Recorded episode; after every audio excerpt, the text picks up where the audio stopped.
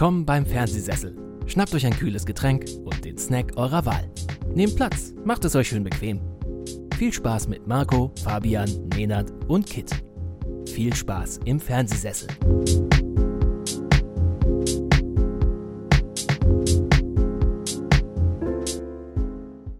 Warte mal. Ich habe hier noch so vier Gummitiere. Die sortiere ich mir hier hin. Gummitiere? Lach, Lachgummi-Mümmelbande. Ach so, zum Essen. ich dachte irgendwie so, so, so Gummiuntersätze, damit es nicht rutscht oder so. Nee. Nee. Aber sind sie dann wenigstens sauer? Nein. Oder hart? Weil ich mag so, also so, so normale Gummibärchen finde ich voll langweilig. Ich will entweder so richtig, richtig, richtig saures oder so unangenehm hart schon, so Schlümpfe. So Schlümpfe, Deckel aufmachen von der Dose, Woche stehen lassen und dann essen. Dass du wirklich, dass das weh tut beim Essen. So, so finde ich Da gibt es so eine komischen, äh, ah, ich weiß nicht, wie die heißen, die gibt es ja auch an der Tanke zu kaufen. Die finde ich, die sind auch so hart. Äh, die kaufe ich auch manchmal ganz gerne, aber die hier sind relativ weich. So. Ja. Gut, relativ Standard. Muss ja auch gucken langsam im Alter. Ne? Darf man nicht mehr so hart kauen, weil sonst ist gleich. Genau. Und, und sauer tut, tut, mir tatsächlich auch die Zähne dann irgendwann weh, wenn ich zu viel saure okay. Gummibärchen esse. Aber dann isst man auch nicht so viele. Also vielleicht ist es so, so Abwehrreaktion vom Körper, so, nee, du isst gut, du hast jetzt drei Packungen davon gegessen, irgendwann ist auch mal Sense. Ja, also kalt geht, aber sauer ist, ist äh, schlecht. Ja. Naja. Gut. Und damit hallo hier beim Fernsehsessel Podcast. Etwas anders geplant, als wir wollten. Uh, ursprünglich sollte heute dieses Quiz stattfinden, aber wir haben uns gedacht, machen wir mal nicht. Wir haben keine Lust. nee, äh, Kit ist was dazwischen gekommen, da hört ihr nachher auch noch einen Einspieler. Und der Nenat, dem ist auch was dazwischen gekommen. Der kann, äh, der entschuldigt sich auch. Und dann hoffen wir, dass wir das Quiz dann in der nächsten Woche stattfinden lassen können. Und so besprechen wir beide heute auf jeden Fall die Hausaufgabe, äh, die Unbestechlichen. Wir kriegen die neue Hausaufgabe von dann Kit in einer Sprachnachricht. Und dann gucken wir mal, was wir noch so mitgebracht haben. Aber bevor wir so dahin gehen, was war bei dir so los, Fabian? Gar nicht mal so viel. Ist es erst eine Woche her, dass wir uns zuletzt gehört haben. Ja. Irgendwie, ich war mal wieder im Kino, aber darüber rede ich ja nachher noch. Und ansonsten habe ich jetzt doch ab und zu dann ein bisschen Zeit gefunden, um wieder ein bisschen zu, zu zocken. Ähm, meine PS5 ist ja jetzt Gott sei Dank, habe ich mir eine ergattern können. Und äh, mittlerweile habe ich jetzt so, so, ich glaube, 30 Stunden in God of War. Und das mhm. ist für mich, finde ich, eigentlich schon relativ viel, weil ich bin jetzt mittlerweile in so einer Phase, da, also es, das ist irgendwie komisch, ich brauche das richtig dosiert. Ich habe keinen Bock, irgendwie so den ganzen Tag zu zocken, das, das, das kann ich ja. dann irgendwie nicht mehr. Vor allem, weil man auch sagen muss, und ich glaube, manche sehen das als Kritikpunkt, äh, ich nicht unbedingt.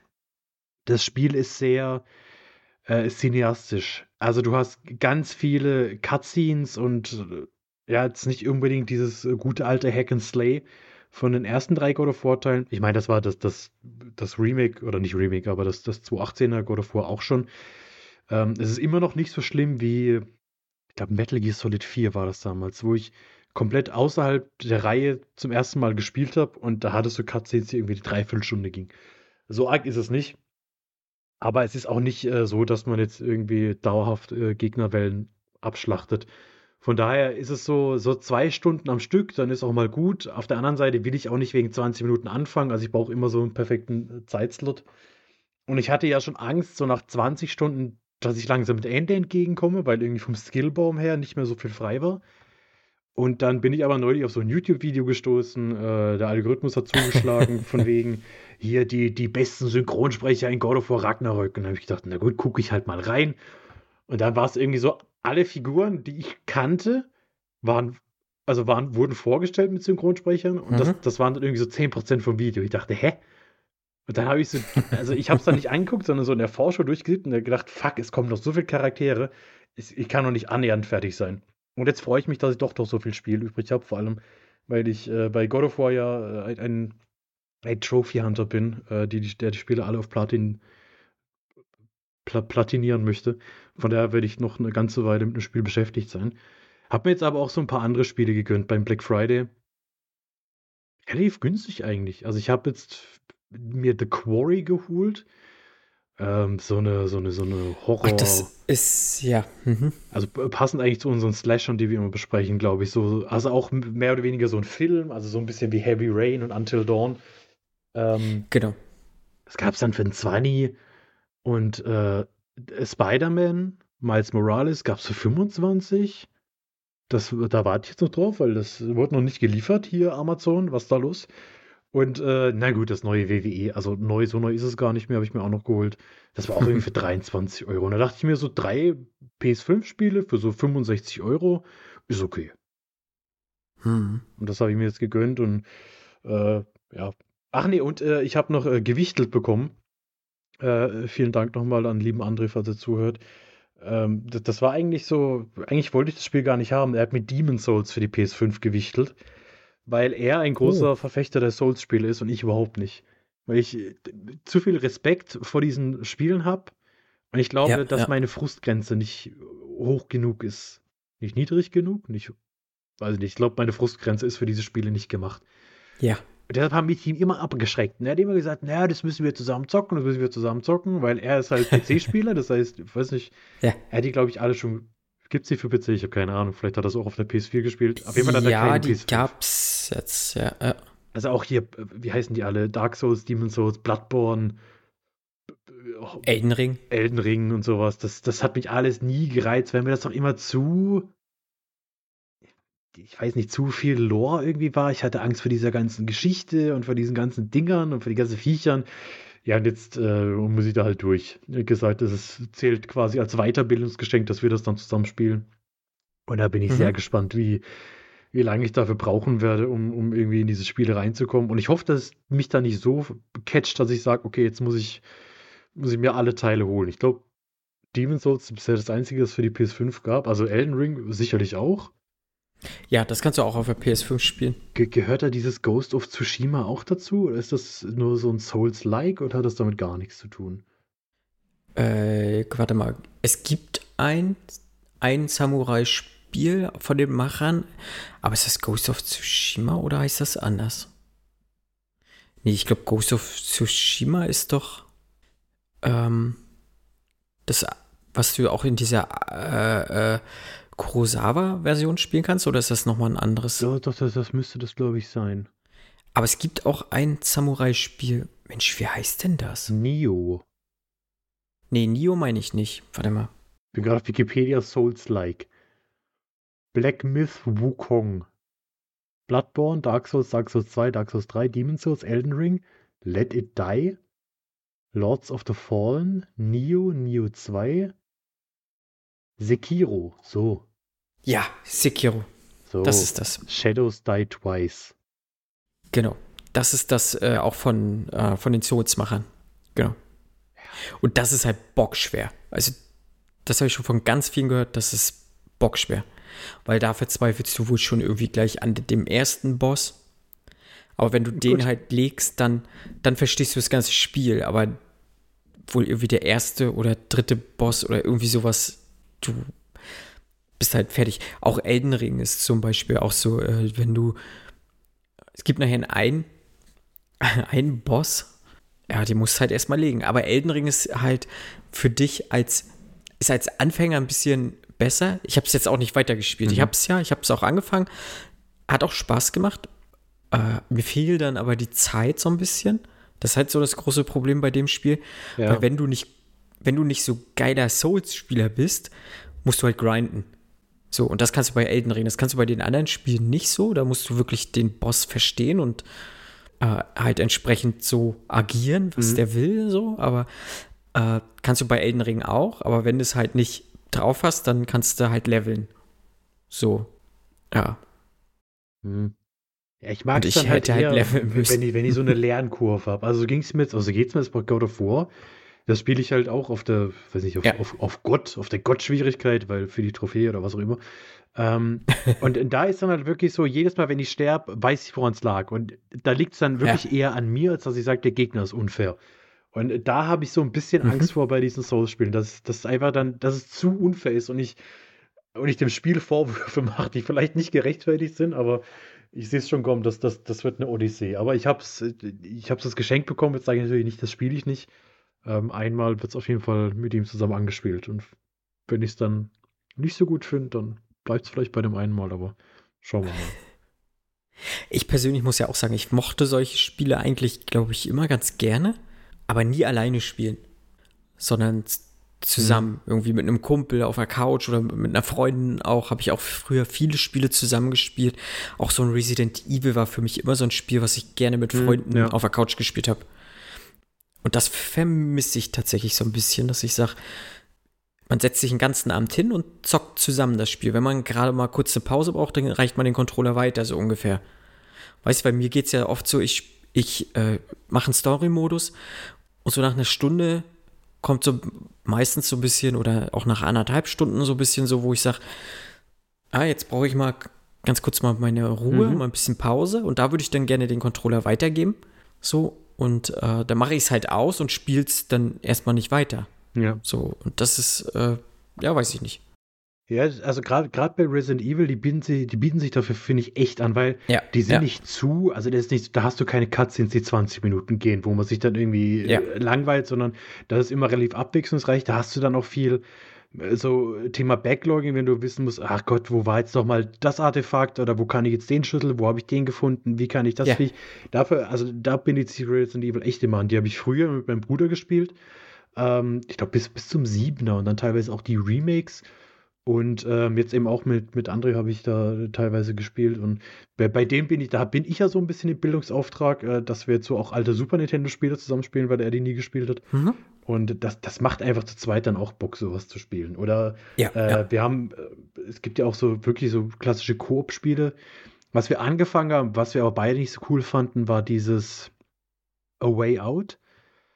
Aus dem Ähm, Knast ausbrechen genau, aus das, dem ne? Knast ausbrechen, Hm. weil es halt auch, zum einen hatte ich es davor schon Let's Play gesehen, das heißt, ich kannte auch die Story und wusste, worauf es hinausläuft Ach so. und die ganzen Klischees, die da bedient werden von je, jedem Gefängnisfilm, der jemals gedreht worden ist. Und auch so von der, von der Spielmechanik hat es uns nicht so gut gefallen. Was aber echt ein cooles Mhm. Spiel ist, It Takes Two. Das hat ja auch einen Haufen Preise abgeräumt und das auch wirklich äh, vollkommen zurecht, weil, weil da eben so eine Abwechslung im Spiel drin ist und das wirklich das Maximum aus so einem, aus so einem Koop-Spiel rausholt, was es halt nicht mehr so oft gibt, so ein klassisches Couch-Koop-Spiel. Und, und äh, Ja, ja. da haben wir uns echt äh, ja, viel, viel Zeit mitgelassen. Ich habe früher auch viel Gran Turismo gespielt. Ich weiß, du magst das Spiel nicht. Ähm, oder du kannst, kannst damit nicht, jetzt nichts anfangen. Ne? ist halt so Autorennen, mit Gran Turismo. oder? Also das, Ja, ist halt Autorennen, ja. ja, Ja. ja. Äh, wir haben damals Gran Turismo 2 wahnsinnig viel gespielt und äh, ich glaube, hättest du Platin-Trophäe damals schon gegeben, hätten wir es wahrscheinlich auch gekriegt. Und da gab es ein 24-Stunden-Rennen. Und das lässt du 24 Stunden. In Echtzeit. Geht das? Ja, in Echtzeit. Und das äh, macht halt Bock dann, ne? Also Macht dann, das wirklich noch Bock? Also das ist doch irgendwann, da dreht man doch durch, oder? Ja, wir haben dann auch teilweise dann einfach irgendwas so dazwischen geklemmt zwischen den oder was rauf. Nee, damals war noch äh, mit Steuerkreuz halt was auf die, die Taste überklebt äh, und, und dann das Auto einfach in der Bande dann immer nur rumfahren lassen. Weil wir hatten das schnellste Auto. Ich glaube, da gab es diesen Suzuki, keine Ahnung, was das war, so ein Rallye-Wagen und der ging halt tierisch ab, wenn du den auf, aufgepimpt hast. So und dann äh, konntest du den einfach bloß in die Bande rein donnern lassen und dann rumfahren lassen und dann äh, hast du zwar Runden verloren, aber du hast die paar Stunden schon wieder so viele Runden dann rausgeholt und äh, das geht, aber das hat trotzdem irgendwie Bock gemacht, alles. Oder Need for Speed, so diese Underground-Sachen, äh, auch gegeneinander dann, ne? Und dann äh, hier an den Autos irgendwelche Feintuning-Sachen äh, machen und sowas, das hat schon Bock gemacht, so irg- irgendwie. Das haben wir eine Weile auch mal. Was war das Need for Speed Underground 2? Ah, Eins und zwei gab's. Mhm. Ich glaube, Need for Speed Underground 2 habe ich auch mit einem Kumpel viel gespielt, wo es uns halt nur darum ging, so möglichst coole Autos. Also das dann irgendwie so, so hoch zu tunen wie möglich und dann, ja, aber ja, das ist halt einfach nicht, nicht so mein Metier. Ich war ja immer Verfechter davon, also was heißt Verfechter? Mich hat es immer so ein bisschen gestört. Warum, also wie schwer wäre es, in den FIFA ein 90-Minuten-Spiel zu implementieren? Dass man einfach sagt, man setzt sich jetzt wirklich hin und zockt FIFA 90 Minuten lang. Ich glaube, das wäre auch brutal nervig, aber warum gibt es das nicht? Das ist doch keine, also kein riesen Hexenwerk zu sagen, wir machen jetzt Halbzeitlänge 45 Minuten. Das hat mich immer so ein bisschen gestört. Aber das kannst du ja einstellen. Ich glaube, ich habe das schon mal gemacht mit einem Kumpel. Gibt es das mittlerweile? Also ich weiß, in früheren Dingern gab es das. Ich glaube, aktuell bestimmt. Hm. Okay, muss ich mal gucken. Ich glaube, weil eine Weile lang, wo ich das wirklich so in Erwägung gezogen habe, war es dann immer maximal 20 Minuten.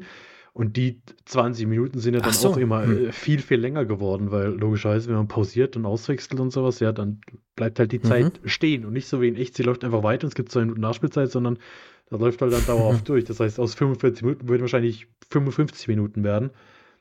Aber Ja. so, ja, man könnte es ja schon mal machen. Jetzt nicht vielleicht unbedingt für, ein- für ein Turnier, wenn man mit zehn Leuten ein FIFA-Turnier macht, dann wird es vielleicht ein bisschen anstrengend, aber so, ne, so ein, zwei Spiele. Äh, Fun Fact: Ich habe äh, die beiden Starterautos aus Need for Speed Underground hatte ich auch selber gehabt. Waren auch meine beiden Starterautos. Mit, mit Nitro und, und allem. Nee, das nicht. Das nicht. Das nicht. Äh, in, in Need for Speed Underground 1 äh, bis konnte, konnte man mit einem Honda Civic starten. Mhm. Das war mein allererstes Auto und in Need for Speed Underground 2 hatte man einen Opel Corsa gehabt und den hatte ich danach. Also Zufall oder hast du gesagt, nee, komm, wenn, wenn, dann kaufe ich Nein, das war Zufall. Das war Zufall. War Zufall.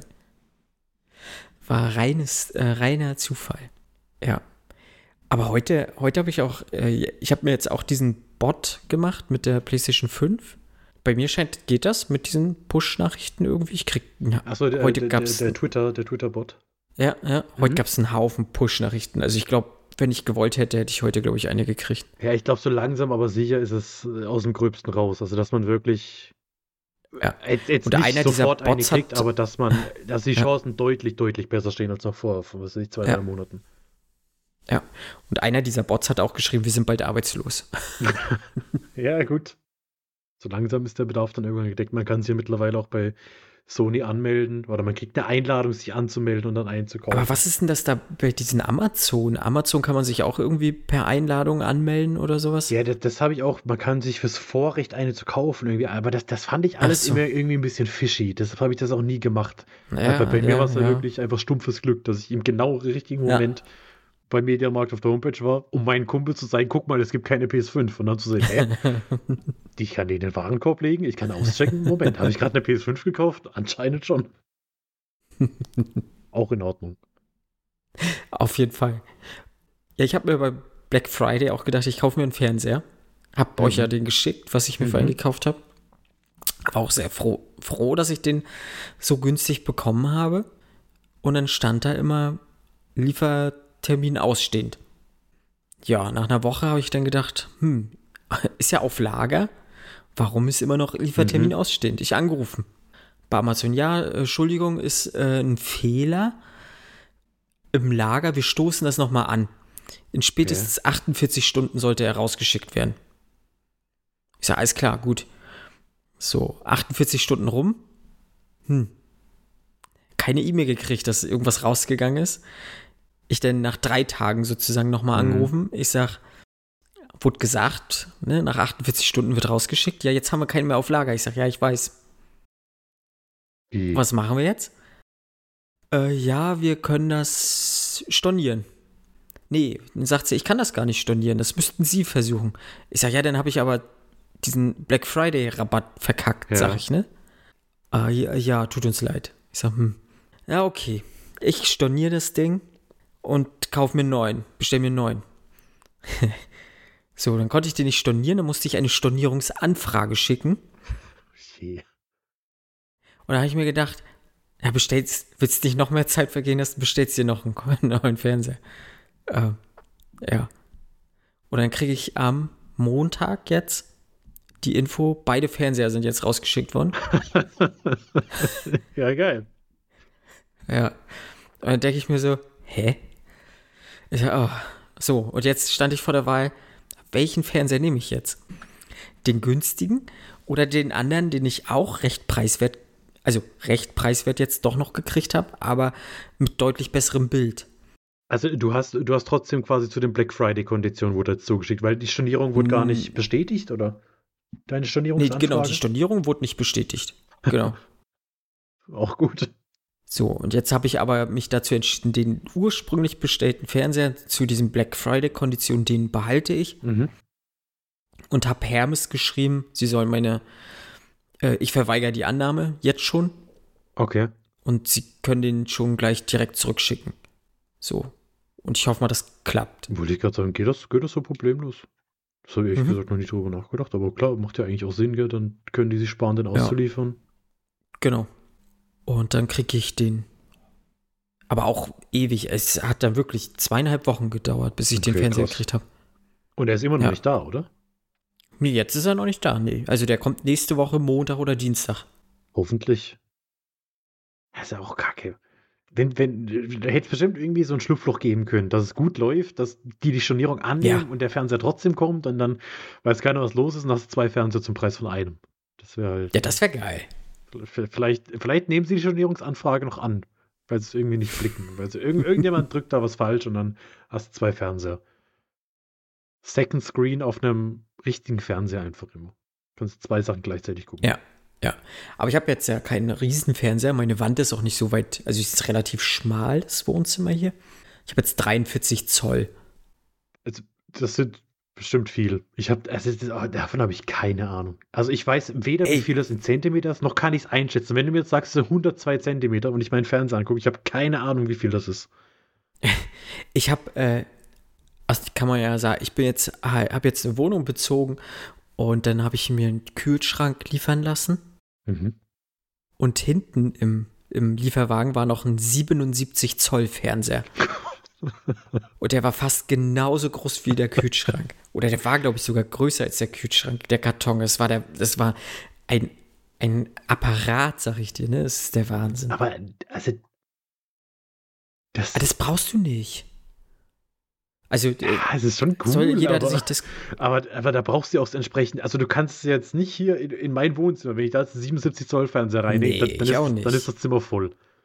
Also Ja, dann, was, was, was, was machst du dann? Da brauchst du dann schon ja, auch, auch den entsprechenden Platz dafür. Aber dann ist, glaube Also ich, schon glaub- cool. Wobei ich glaube, dann würde ich auch irgendwann sagen, ja, scheiß drauf, dann halt irgendwie einen richtig guten Beamer.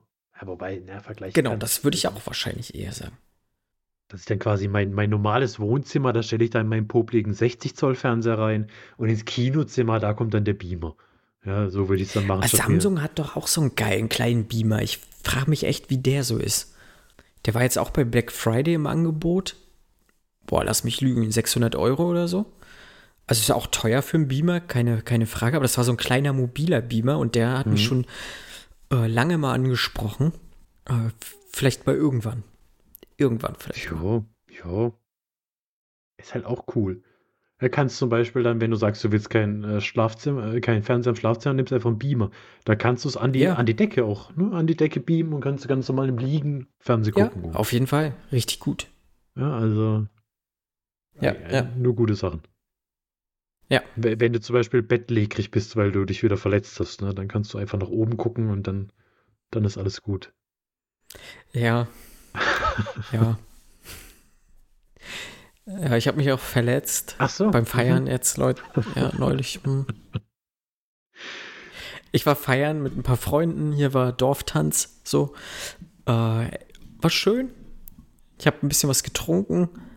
Äh, mir wurde ständig Berliner Luft ausgegeben, obwohl ich keine Berliner Luft Mhm. mehr trinken wollte. Ja, ist doch aber schon gut. Schmeckt schon. Ja, aber dann, aber ich wollte ja nur Bier trinken.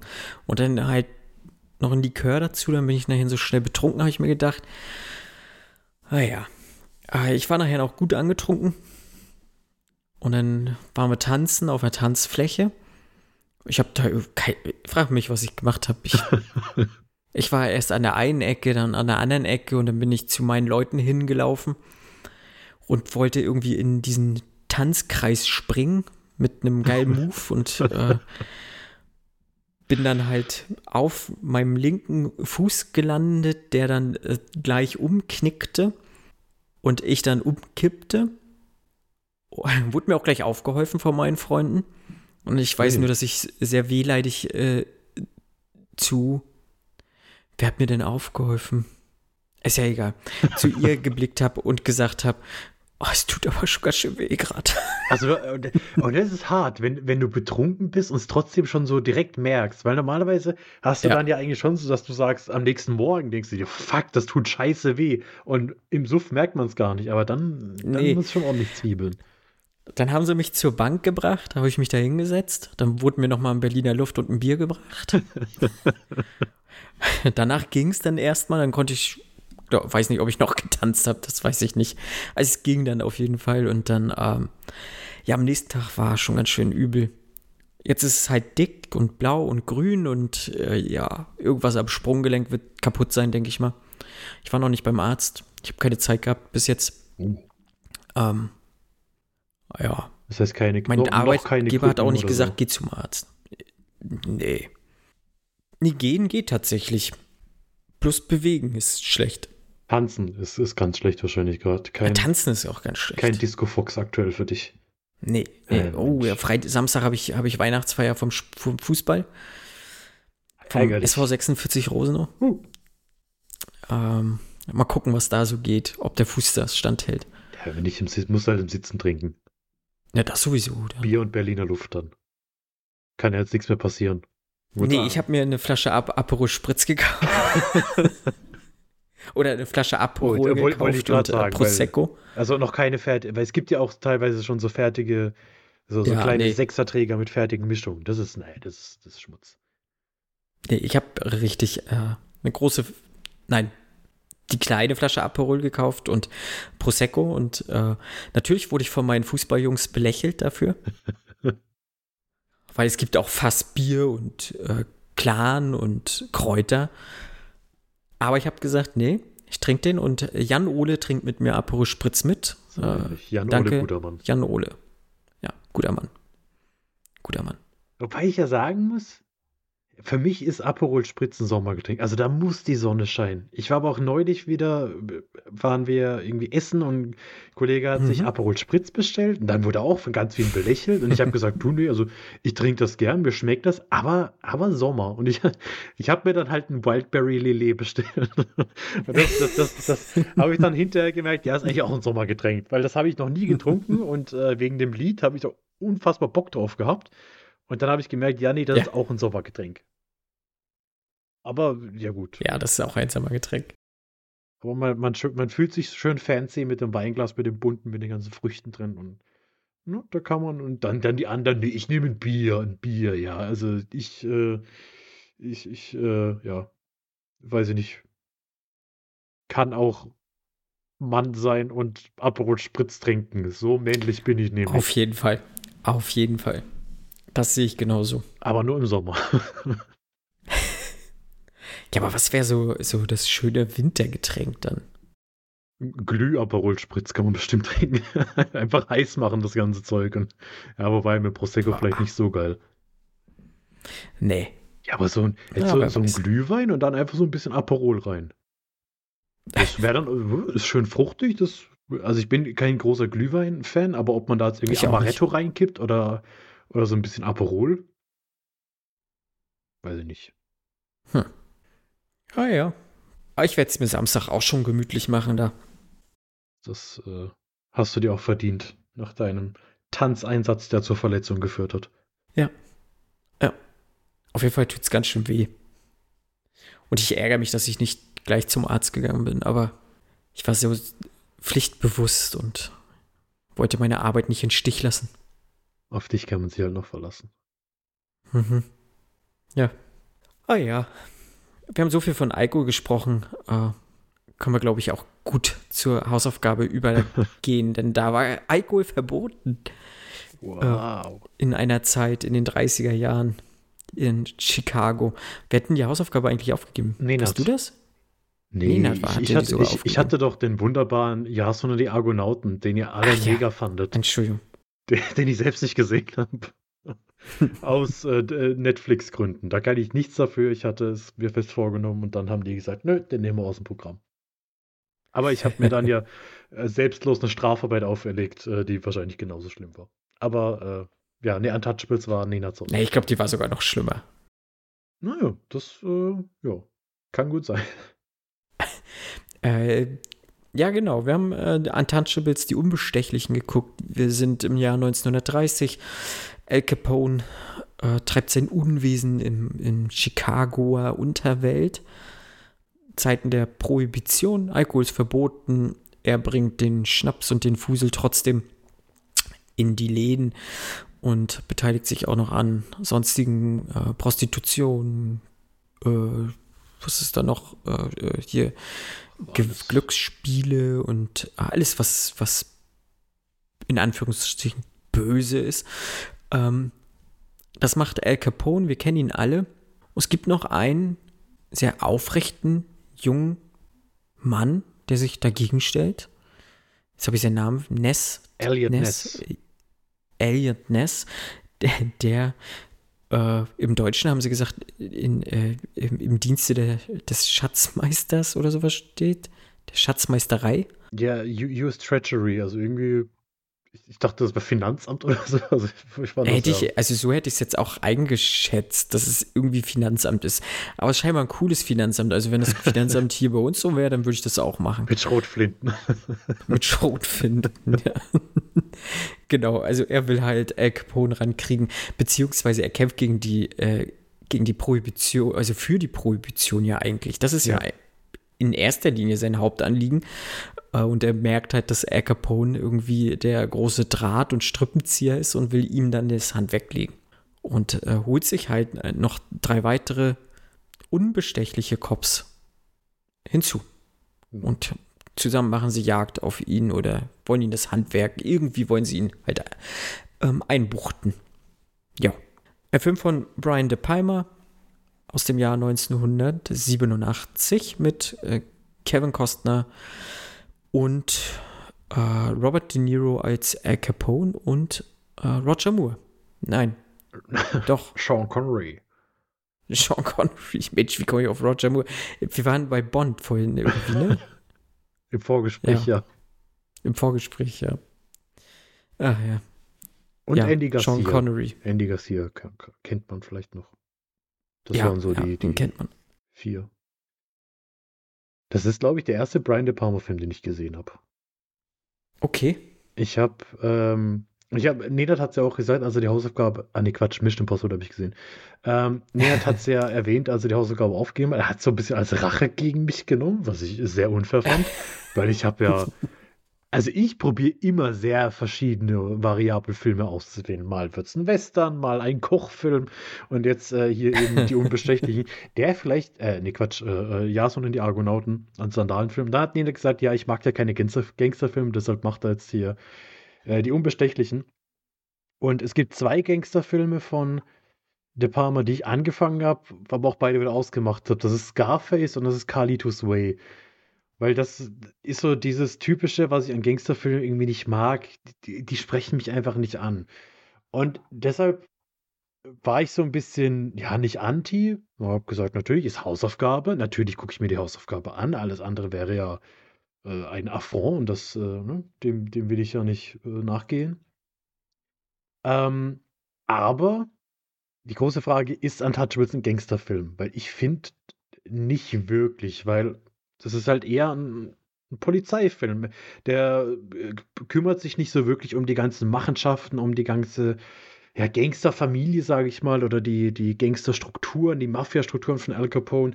Klar hat man verschiedene seiner Handlanger, ähm, die so mehr oder weniger existiert haben auch.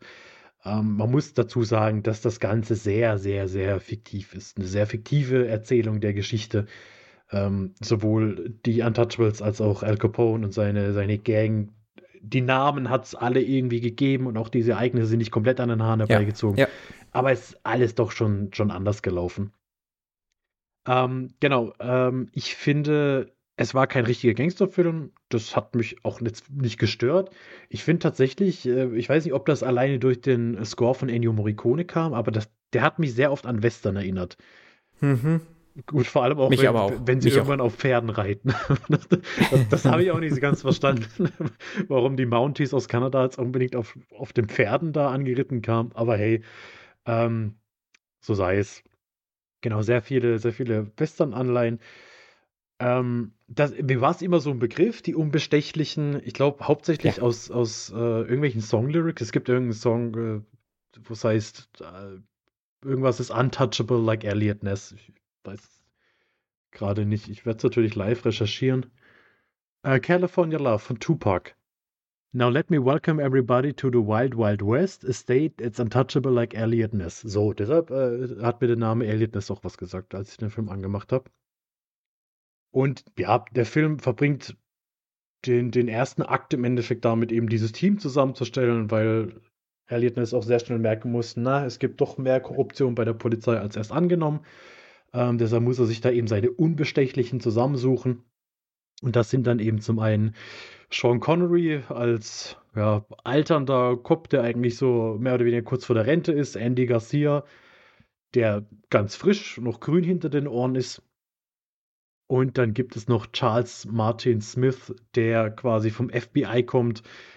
Ja, und so der, der, der Buchhalter ist. Der Ja. ist, ist glaube ich, wirklich Buchhalter beim, beim FBI. Und der stößt dann Elliot Ness immer wieder so auf dieses Thema hier Steuerhinterziehung. Und ähm, das ist ja dann auch, wie Al Capone letztendlich gefallen ist durch irgendwelche Steuerhinterziehung und Gelder, die er veruntreut hat. Und eben nicht durch die ganzen Morde Und schlechte Anwälte. und, und schlechte Anwälte und äh, bestochene Richter und bestochene Geschworene und dann wieder doch nicht. Ja. So im Großen und Ganzen war ich ein bisschen enttäuscht von dem Film. Ähm, Mhm. Zum einen, weil ich gedacht habe, na, Nenad, wenn der den aussucht, dann wird er bestimmt ein toller Film sein. Und äh, ich hatte auch gewisse Vorstellungen in diesem Film, weil ich dann auch im Voraus gesehen habe, okay, Sean Connery, Oscar, Kevin Costner wird immer hochgelobt. Aber ich fand den Film teilweise echt sehr kitschig und theatralisch. Und Kevin Costner fand ich, also, das hätte jeder andere auch spielen können. Kevin Costner zeigt in diesem Film für mich keinerlei Em Emotionen. Selbst wenn es dann zum Höhepunkt im, am Ende geht, als er hier mit dem Auftragsmörder von, äh, von Al Capone auf dem Dach sich irgendwie fetzt und ihn dann er verhöhnt wird und dann rettet er ihn, dann wirft er ihn doch noch runter und das ist alles so, das passiert halt und Kevin Costner ist da. Und aber ich habe nie das Gefühl, ich fühle gerade mit ihm, ich fühle seinen Zorn, ich fühle seine Angst um die Familie, ich, ich kann nachvollziehen, was in ihm vorgeht, weil der bleibt so blass diesen ganzen Film über. Das fand ich ein bisschen schade. Auf der anderen Seite fand ich Sean Connery dann teilweise ein bisschen zu drüber, also gerade seine, seine Todesszene. Huiuiui, also das ist dann ja. auch Vor allem, wie lange der da schon liegen Ja, haben muss, ne? Ja, Also- und wir dann ganz theatralisch, oh, er, er will nach etwas greifen. Hier, äh, ich weiß nicht, was gibt er ihm zuerst? Er gibt ihm einen Schlüssel. Nein, nein, nicht der Schlüssel. Er braucht, er braucht, Der Zettel Er braucht den Zettel. Und dann mit seinen letzten Atemzügen teilt ihm noch was ganz Wichtiges mit. Und oh. Und äh, diese Theatralik, die der Film hat, die, die kommt so oft vor. Ganz schlimm fand ich ja auch diesen Shootout da am Bahnhof. Ist das der Bahnhof am Schluss? Diese, dieser scheiß Kinderwagen. Diese Frau, die irgendwie 20 Minuten lang braucht. Und er steht da oben. Ich denke mir, helf ihr, helf ihr, helf ihr, helf ihr, helf ihr, helf. Er guckt diese 20 Minuten an. Die Frau stellt sich auch selten dämlich an, muss man auch sagen. Ja, mit ihren ja. zwei Koffern und ihrem Kind. Und also macht doch einfach die Koffer in die Kinder. Na egal. Und ähm, Oder bring die Koffer einfach erstmal hoch und Ja. dann den Kinderwagen oder so. das ist alles, das ist so, so künstlich in die Länge gezogen. Und dann ja. halt auch, wenn es dann losgeht, wie, wie dieser Kinderwagen da runterfährt, die Treppen wieder in Zeitlupe und wird dann ganz am Schluss doch noch aufgefangen. Und oh ja, das, das, das war mir alles irgendwie dann ein bisschen zu viel. Ich muss auch sagen, von den Dialogen hat er mich nicht wirklich gekriegt. Also gerade hier, ähm, wenn wir von dem Buchhalter beim FBI sprechen, der hat ich glaube, wirklich drei, vier Mal mit Elliot Ness den gleichen, den gleichen Dialog. Er weist so. immer wieder auf die Hm. Steuerhinterziehung hin, auf die mögliche, und von Elliot Ness wird das immer so ein bisschen belächelt. Und das, ja, das ist halt auch so, na, es wird sich, ne, am Ende wird nämlich rauskommen, dass genau das ihm geholfen hat. Und auch die, die letzte Szene im Gerichtssaal, wo dann ja alle aufspringen und die Reporter alle kommen und alle Fotos machen und alles eskaliert und alle rumschreien. Das, das, das ist mir zu theatralisch gewesen. Was ich wirklich, wirklich, wirklich stark fand, ist der Score von Ennio Morricone. Ich habe ich hab ganz oft Shazam laufen lassen, weil ich gedacht habe, das Lied kennt man, das kennt man. Ja, ja. Und dann kam immer nur, ja, ja das ist das Theme von Untouchables. Ich dachte, woher kennt man das? Das kann doch nicht sein. Das ist so ein bekanntes Ding. Und ich habe es bis heute, ja. ich habe es auch nicht rausgefunden, weil ich habe äh, googeln wollen, ob das in anderen Filmen benutzt wird, aber habe nicht wirklich was gefunden, weil das ist so einprägsam, wenn man das, das hat man ja. schon mal gehört, auch wenn man diese Filme nie gesehen hat. Weil so, so ging es mir. Äh, mir ging es genauso, um da mal einzugrätschen. Ich habe auch immer wieder dieses ob das jetzt äh, an der Brücke war oder dann halt auch nachher zum Bahnhof hingehend, dieses, ich sag mal, Hauptthema in, mhm. in diesem, in der Musik.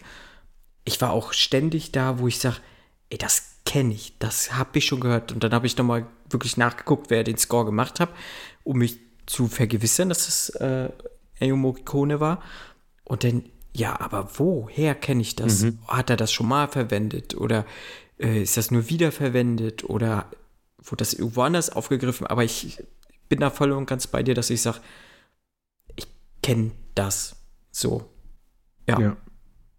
Ich habe aber auch nicht weiter nachgeguckt, äh, ob und inwieweit das irgendwo anders schon mal verwendet wurde oder wo das wieder aufgegriffen wurde. Das weiß ich ähm, leider auch nicht. Und das, das, das, Schlimme ist, ich könnte es jetzt schon wieder nicht mehr nachmachen. Also ich, ich habe es jetzt wirklich nee, schon nicht mehr im Kopf, sowieso. aber wenn ich es höre, dann, dann, dann wüsste ich sofort wieder, ja mhm. klar, das ist es. Und mhm. man hört auch, also ich finde, man hat Morricone auch direkt rausgehört, weil das ist so, mhm. das ist sein Stil, den kennt man halt. Und auch deshalb ist es halt, ne, denkt man gleich an Western, wenn man, wenn man den Film sieht und wenn man den ja. Film hört vor allem. Ja. Ähm, Ansonsten fand ich aber auch der Film, der sieht halt schon sehr gut aus. Also gerade die, die Kamerafahrten, mhm. die der teilweise hat und die Einstellung, also auch diese, diese Szene, ähm, die ist mir halt auch im Kopf geblieben, am Fenster quasi von, von Sean Connery, als eben dieser Auftragsmörder ihn mehr oder weniger ja. so verfolgt. Ich meine, ich fand die Szene an sich fand ich schon ein bisschen dumm, aber, aber ich fand sie verdammt gut gemacht, wie man halt die ganze Zeit ja. das abfährt und ihn immer sieht. Und da gibt es ganz viele von diesen Kamerafahrten. Auch durch dieses Hotel durchmalen, in dem Al Capone wohnt, dem Butler hinterher und sowas. Der, der hat echt viel, also aus technischer Sicht finde ich, hat der Film ganz viel, an dem man sich irgendwie satt sehen und satt hören kann. Nur teilweise ist es, ist es absolut nicht mein Fall. Ich weiß nicht, ob das quasi so ein Produkt seiner Zeit einfach ist, dass es in den Ende der 80er hat man es halt eben so gemacht. Dann hat man diese Theatralik reingebracht um das Ganze irgendwie auf den Punkt zu bringen. Ja, ich meine, Robert De Niro macht's ordentlich, hat jetzt auch nicht so viel zu tun. Wobei, ah nee, ist mir auch noch eingefallen, äh, die Szene in der Oper. Das ist halt auch so, ne? Er sitzt dann da und weint wegen dieser tollen Arie, die er gerade hört. Das ist halt alles, ja, eine Nummer weniger hätte es vielleicht auch getan. Also, natürlich, ja, verstehe ich, was der Film mir da sagen will und was Brian De Palma mir sagen will, aber ja, vielleicht ein bisschen zu on the nose. Also ich will den, mhm. ich will mhm. den Film jetzt gar nicht runtermachen. Es ist nicht so, dass es ein furchtbarer Film gewesen ist. Aber es ist oft bei mir gekippt zwischen, boah, wirklich und oh, cool. Also, also es, es gab keine klare Linie für mich, dass ich sage, der Film war durchgehend schlecht, sondern er hat sich immer so die Waage gehalten zwischen den verschiedenen Aspekten. Ja. Ich habe schon ein bisschen mehr von Brian De Palma gesehen, aber bei weitem nicht alles. So, da gibt es auch noch ein paar Sachen, die ich nachholen möchte. Äh, aber ich finde, man sieht, dass er den Film gemacht hat. Mhm. Und auch so dieses Überzogene teilweise drin. Und äh, das passt in anderen Filmen besser als in dem einfach. Ich bin das, äh, ich finde ja diese reine Geschichte, die der Film erzählt, die finde ich ja ganz, ganz gut. Mhm. Also, äh, die ist, äh, die hat halt irgendwie, also die, es ist halt so dieser klassische Aufbau und ich finde, das, der zieht sich halt so gut durch. Also du hast halt wirklich eigentlich eine gute Geschichte. So, ob die Dialoge, das, äh, ne, da habe ich jetzt gar nicht so drauf geachtet. Äh, aber so dieser klassische Handlungsbogen und so, das finde ich, das macht der Film wirklich gut. Mhm. Aber irgendwie in diesen, diesen, was du schon gesagt hast, diese krass krasse Theatralik, auch die Action-Szenen, wenn die so, so auswuchernd werden, da, wenn die da mit ihren Schrotflinten da rumballern und äh, denn die, das hat auch teilweise was von Slapstick dann Mhm. gehabt, so wie, Ja. wie so Bud Spencer und Terence Hill, so Geschichten so manchmal oder sowas. Und das hat irgendwie das nicht so alles hundertprozentig ineinander gegriffen. So, ähm, aber trotzdem war das so für sich stehend oft ganz geil. So auch ähm, dieser Shootout dann halt in dieser Waldhütte, wenn, wenn der, wenn die Figur von John Connery nochmal rausgeht und den Typen, also eigentlich die Leiche nimmt und dann auch nochmal einen Kopfschuss gibt oder so. Das sind so Spitzen, die, die macht halt De Palma, so wo ich sage, äh, da, dafür mag ich ihn auch gerne sehen in seinen Filmen, ähm, dass er halt immer noch mal einen draufsetzt, wo es eigentlich gar nicht sein müsste. So, aber ich bin da auch bei dir und ich glaube auch bei Nenad. Nenad hat den auch drei von fünf Sternen bewertet. Der ist, glaube ich, auch so. Du hattest auch, glaube ich, drei von fünf Sternen auf Letterbox gegeben. Und ich wäre da auch so. Und ähm, das ist ein okayer Film, aber leider nichts Außergewöhnliches.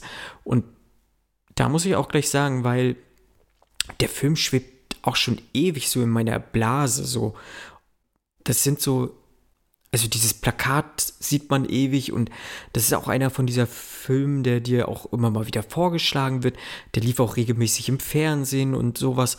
Und dann sage ich mir, das hat schon für mich so eine Art so einen Stellenwert gehabt. Jetzt nicht, nicht so ganz wie die Verurteilten zum Beispiel, aber Ja. schon so ähnlich, wo ich sage, das ist einer von diesen großen Filmen, der dann immer Kabel 1 Classic oder so. Nein, aber ähm, Ja, ich, den, Aber den, den muss der hat immer so einen Stempel drauf gehabt. So. Ja, genau.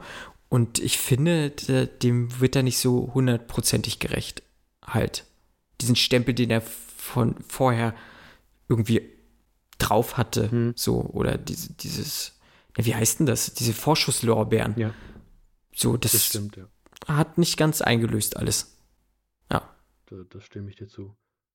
Es gab auch einen Moment, und das möchte ich gerne teilen, da habe ich mich auch unfassbar dumm gefühlt. Ähm, die Szene, in der unser Buchhalter im Fahrstuhl erschossen wird. Und ähm, Ja. ne, wir gehen runter, er geht in diesen Fahrstuhl rein, da steht eine Nachricht in Blut geschrieben. Und ich dachte so, ich habe das gelesen, dachte so, wer ist denn Uchabel? Oder Uchabel? Weil da stand Tu und dann ging es auf der anderen Seite weiter Uschabel. Und dann dachte ich, wer ist denn jetzt Uschabel? Habe ich nicht aufgepasst? Und es hat unangenehm lang gedauert, bis ich gemerkt habe, ah, touchable, wegen untouchable. Und das war auch so dumm die Ecke geschrieben. Ich dachte so, es wäre eine Nachricht für Uschabel. Ich dachte, der Typ heißt doch Elliot Ness. Warum? Der heißt doch jetzt nicht Uschabel. Ist das irgendwie Übersetzungsfehler oder so? Ja, das äh, wollte ich an der Stelle gerne noch teilen. Das Ja, war, war ja. Nicht, nicht mein größter Moment. Sehr schön.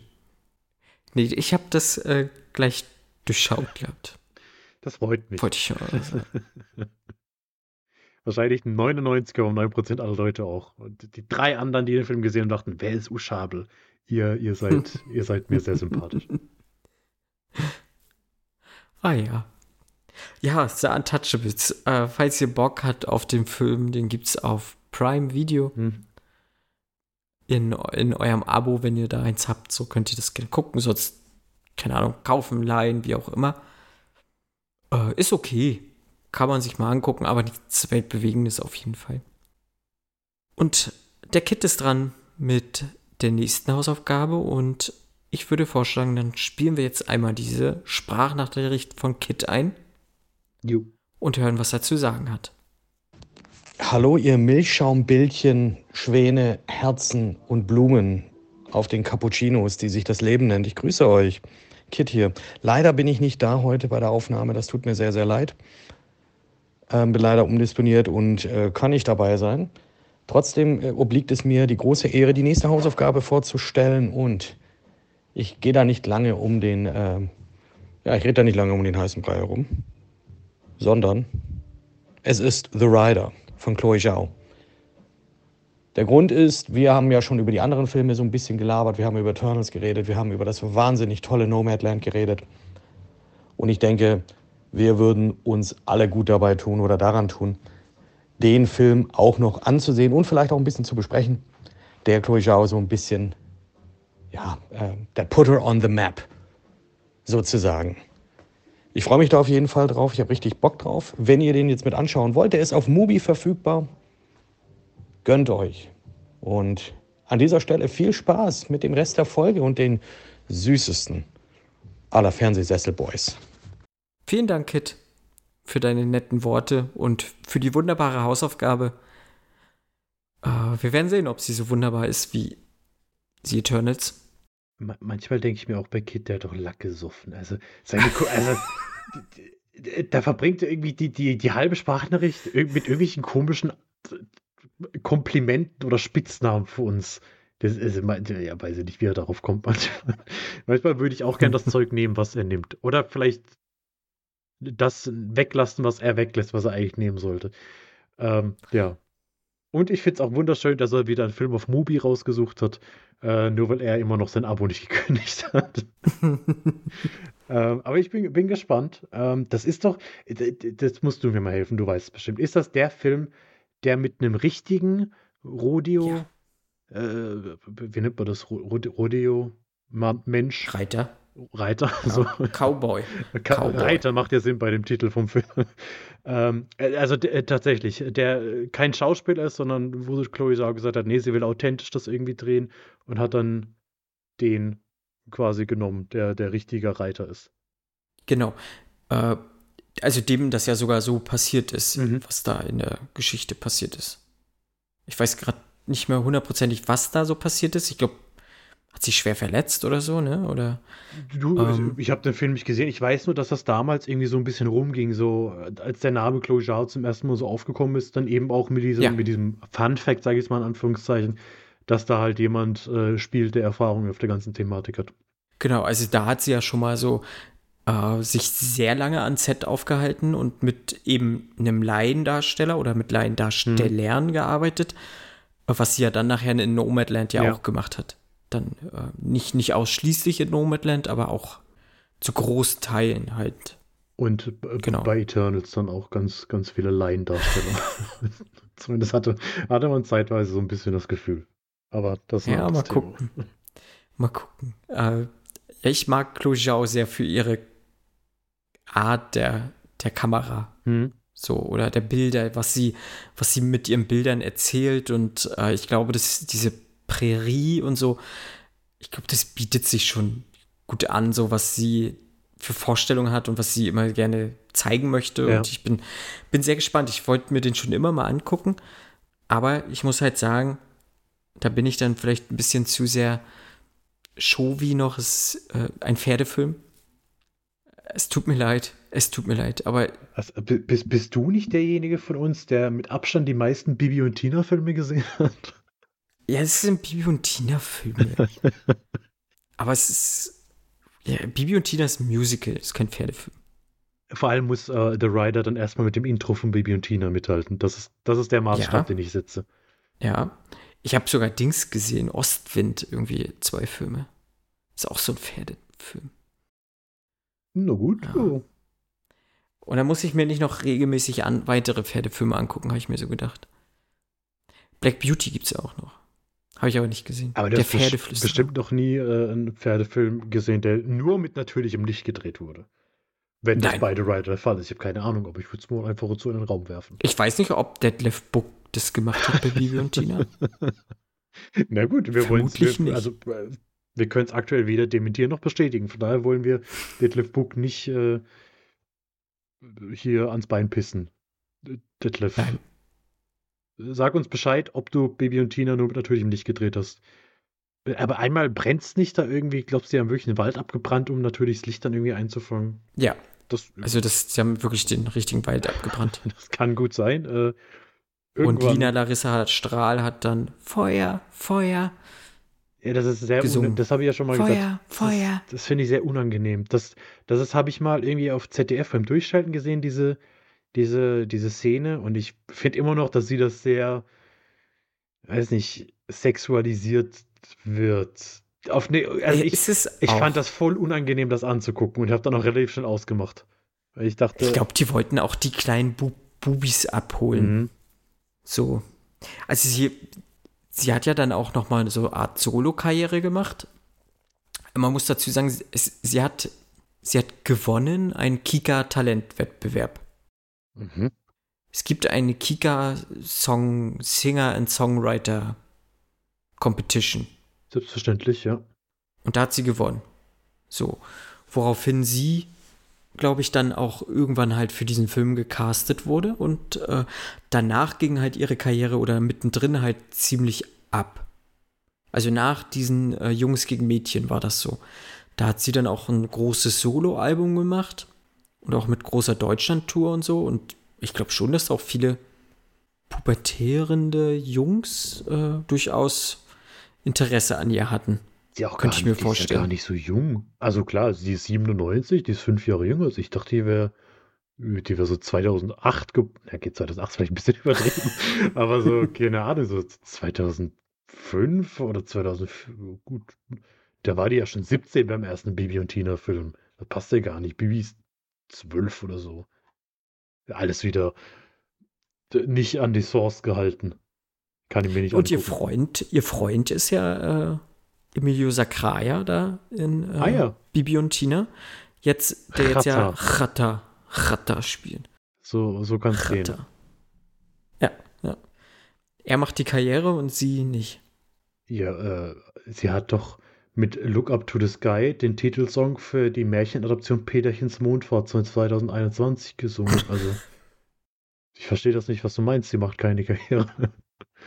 Nein, ist natürlich, äh, wenn, wenn, wenn sie glücklich damit ist, ist ja alles vollkommen Alles gut, ich glaube schon. Äh, Ja. Ja. Chata. Ja, den würde ich auch gerne gucken, aber ich, ich traue mich nicht vor dem äh, bösen Publikum da ins Kino zu setzen. Dann werde ich noch Ich, verprügelt von den Gangstern da. ich habe den Trailer ja mal gesehen und er hat ja eine, also eine Szene fand ich ja ganz witzig, aber irgendwie finde ich das so, ah, weiß ich nicht, brauchen wir einen Film darüber? Also ich meine, ich habe mit dem eh keine Berührungspunkte, weder mit seiner Musik noch mit seiner Biografie, aber ja, na gut, was heißt brauchen? Ja? Es hat auch keiner den Bushido-Film gebraucht. Als nächstes kommt bestimmt Contra K. ja, aber das ist dann so, Der das Film- ist doch bestimmt so ein Motivationsfilm, oder? Contra K ist Der Film immer heißt so, dann Erfolg ist kein Glück. Genau, der macht doch immer so, hier, Brudi, mach weiter, gl- gl- glaub an dich, Aber ich habe du musst hart ich arbeiten. hab jetzt aber ir- irgend er, es, er wurde wohl gab wohl eine Razzia bei ihm oder so Oh. mit mit ordentlich Gras gefunden worden ist oder so. Aha, das verurteilen also wir aufs ganz so sauber ist er glaube ich nicht. Ja, warte mal Und ein noch ein Tiger Jahr. hat er. Was, ein Tiger? Ja, er ist auch Adoptivvater eines Tigers im Berliner Zoo, glaube So, ich. ich dachte so, Und mit dem kann er auch schmusen und so. Also er kann da wohl richtig zu dem, also zum ausgewachsenen Tiger gehen und mit dem ein bisschen abhängen. ich dachte jetzt so Mike Tyson-mäßig, bei der Razzia haben sie auch einen Tiger gefunden. also ein Tiger voller Kokain oder we- weiß ich nicht. Aber Das war Hangover, ne? ja, so einem Tiger aufgewacht sind. So ist. Ja, aber, One Night in Bangkok. aber Contra K kann ich mir auch vorstellen mit so einem Tiger. Das passt irgendwie zu dem. Ja, aber ich glaube so, wenn du nochmal wirklich einen, einen, einen Rapper-Gangster-Film machen willst, dann musst du, glaube ich, Jesus nehmen oder sowas. Also, oder generell 187 oder so. Jo, Ich glaube, da ist genug Stoff, also im wahrsten im Sinne des doppelten. Sinne zu, zu holen. 187! Die sehe ich vielleicht live nächstes Jahr. Wieso? Ich, äh, ich habe mich von einem Kumpel, eben von besagtem André von vorhin überreden lassen, dass wir uns Karten fürs Hook-Up-Festival kaufen. Das ist in Karlsruhe. Ähm, und das war eigentlich so eine dumme Idee, weil äh, wir haben gelesen, okay, es kommt äh, Flair und es kommt Moneyboy und wir finden die halt beide witzig, weil sie so dumm sind. Und Moneyboy, Ja. finde ich, hat schon ganz witzige Sachen. Und ähm, Ja. Dann äh, kommt da noch Hayes, das ist so ein Karlsruher Rapper und den mag er, da bin ich jetzt auch kein großer Fan. Und dann hat er gesagt, ja komm, da gehen wir hin, da gehen wir hin, kostet 100 Euro für, fürs Wochenende. Ich so, nee, da geh nicht hin, geh nicht hin. Und dann irgendwie im Suff ähm, habe ich gesehen, es wurde cool Savage wurde angekündigt. Dann habe ich gesagt, na, ist schon cool. Dann habe ich es ihm wieder geschickt, weil er ist auch riesen Savage-Fan. Ja, und dann habe ich gesagt, ja, mach halt. Und dann, äh, jetzt haben wir die Tickets bestellt. Jetzt äh, ist mittlerweile noch Schwester Eva äh, bestätigt Ja. und Katja Krasavice und ja, aber die Headliner sind eben noch nicht bekannt. Und äh, ich glaube, morgen soll jetzt noch mal irgendwie ein Act bekannt gegeben werden und dann die Headliner. Und sie haben dauernd jetzt ähm, in, den, in ihren Stories haben sie Lieder einmal von Luciano, also wahrscheinlich wird der noch einer der Acts sein. Und äh, in dem Teaser, äh, sie haben dann so einen Countdown, irgendwie in 14 Tagen wird bekannt geben, wer der, wer der Hauptakt Freitag ist, haben sie halt äh, blaues Licht von Bones und Raf Kamora. Und die tauchen auch sehr oft in den Kommentaren auf als Vorschläge und sie haben auch gesagt, ja, in den Kommentaren waren die richtigen Namen schon dabei. Jetzt natürlich, da waren wahrscheinlich alle Namen schon dabei. Aber ich, ja, das könnte ich mir eigentlich ganz gut vorstellen, dass die kommen. Ja, die haben auch ein paar coole Lieder. Also ich bin Haben da ja auch. nicht mehr so sehr drin Haben in dem ganzen Hip-Hop-Ding. Ich sage ja mittlerweile irgendwie, wäre mir fast schon lieb, wenn da, keine Ahnung, Materia kommen würde oder äh, Alligator, aber ich glaube, das ist, ich glaube, das ist nicht so der Hip-Hop, der da läuft. Also wahrscheinlich kommt dann eher, ja, weiß ich nicht, Kapi und Apache habe ich schon überlegt, aber ich glaube, die sind zu groß. Ich glaube, die müssen das nicht machen zu Festivals. Also vielleicht, weiß ich nicht, Sido. Weiß nicht, ob der heutzutage noch Headliner ist bei so Dingern, aber ziehen wird er wahrscheinlich Nee. trotzdem. Ja, ich glaube auch so, die große Zeit ist, ist da auch rum von Sido. Jetzt kommt dann, Der ist ja auch nicht mehr, mehr Rapper, der ist ja mehr Der ist- Popstar ja, ja. aktuell. das stimmt. So würde ich ihn einstufen, ne? Äh, ja, ja. Ich habe ja auch noch Karten für Casper. Aber die Ja, werde ich Casper fände ich auch cool, aber gut, ne, irgendwie verkaufen, weil ich da nicht, äh, ja, nicht alleine hin will. Deswegen werde ich die wohl verkaufen. Und ja. Aber da habe ich mich auch gefreut. Der Tour als Supporter vorab. Finde ich ja auch ganz nice. Wer? Was? Also Tour.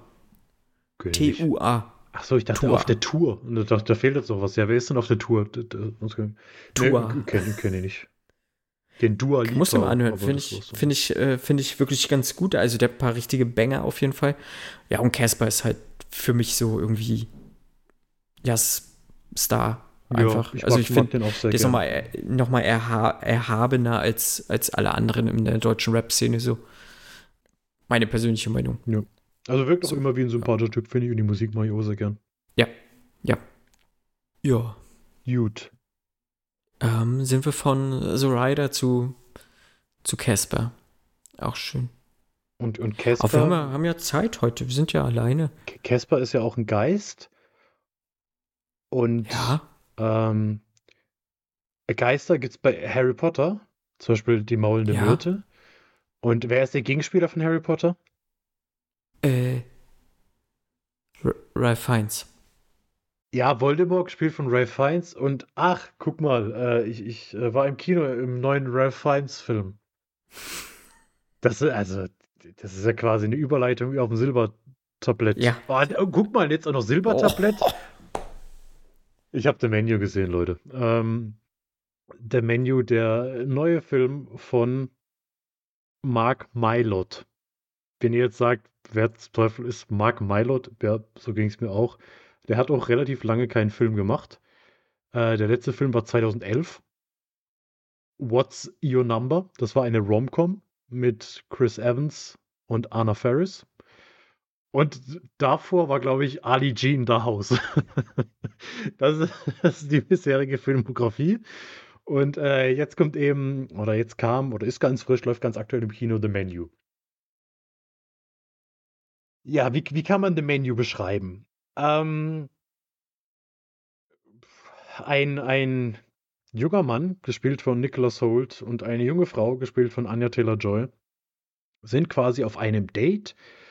Und weil dieser junge Mann anscheinend sehr, sehr viel Geld hat, äh, findet dieses Date auf einer Insel in einem unfassbaren, krassen Restaurant statt. In einem sehr elitären Restaurant. Es sind, äh, ich glaube, insgesamt zehn Gäste zugegen, äh, die für den Abend quasi dort eingebucht sind. Verschiedene Charaktere. Ja, mal ist es irgendwie die äh, Food-Critic, Essenskritikerin, Ge- Restaurantkritikerin, so zusammen mit ihrem Verleger. Dann ist es irgendwie der abgehalfterte Filmstar, der seine Karriere wieder ein bisschen ankurbeln möchte. Sehr schön gespielt von Gianluigi Guisamo. Wir haben ein altes Ehepaar, die stinkreich sind und zum x-ten Mal schon im Restaurant sind. Und wir haben drei, ja, so, so Business Bros, Finance Bros, die irgendwie von ihrem Chef eingeladen wurden, der auch irgendwelche Connections hat.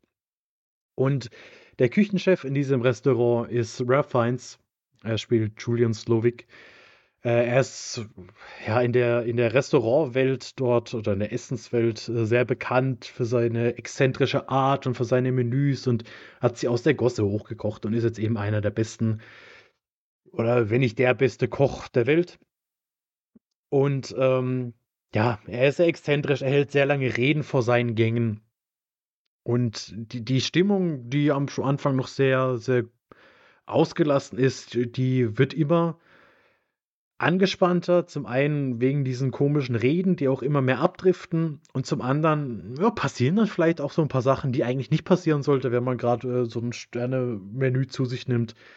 Ähm, es kommt relativ schnell klar, oder relativ, stellt sich, relativ schnell stellt sich klar, dass dieses ganze Personal, was in der Küche ist, auch so ein bisschen wie eine Sekte sich benimmt, die alle sehr darauf getrimmt sind, jedem Wort zu lauschen und jedem Befehl, Befehl Folge zu leisten, den sie bekommen.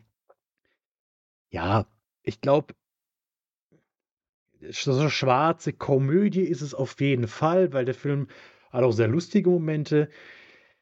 Als Horror würde ich es nicht unbedingt bezeichnen. Ich weiß, wenn man den Trailer sieht, dann wird man, glaube ich, sehr in eine Richtung gedrückt, äh, von der man denkt, na, es wird da und darauf hinauslaufen. Das ging mir auch so.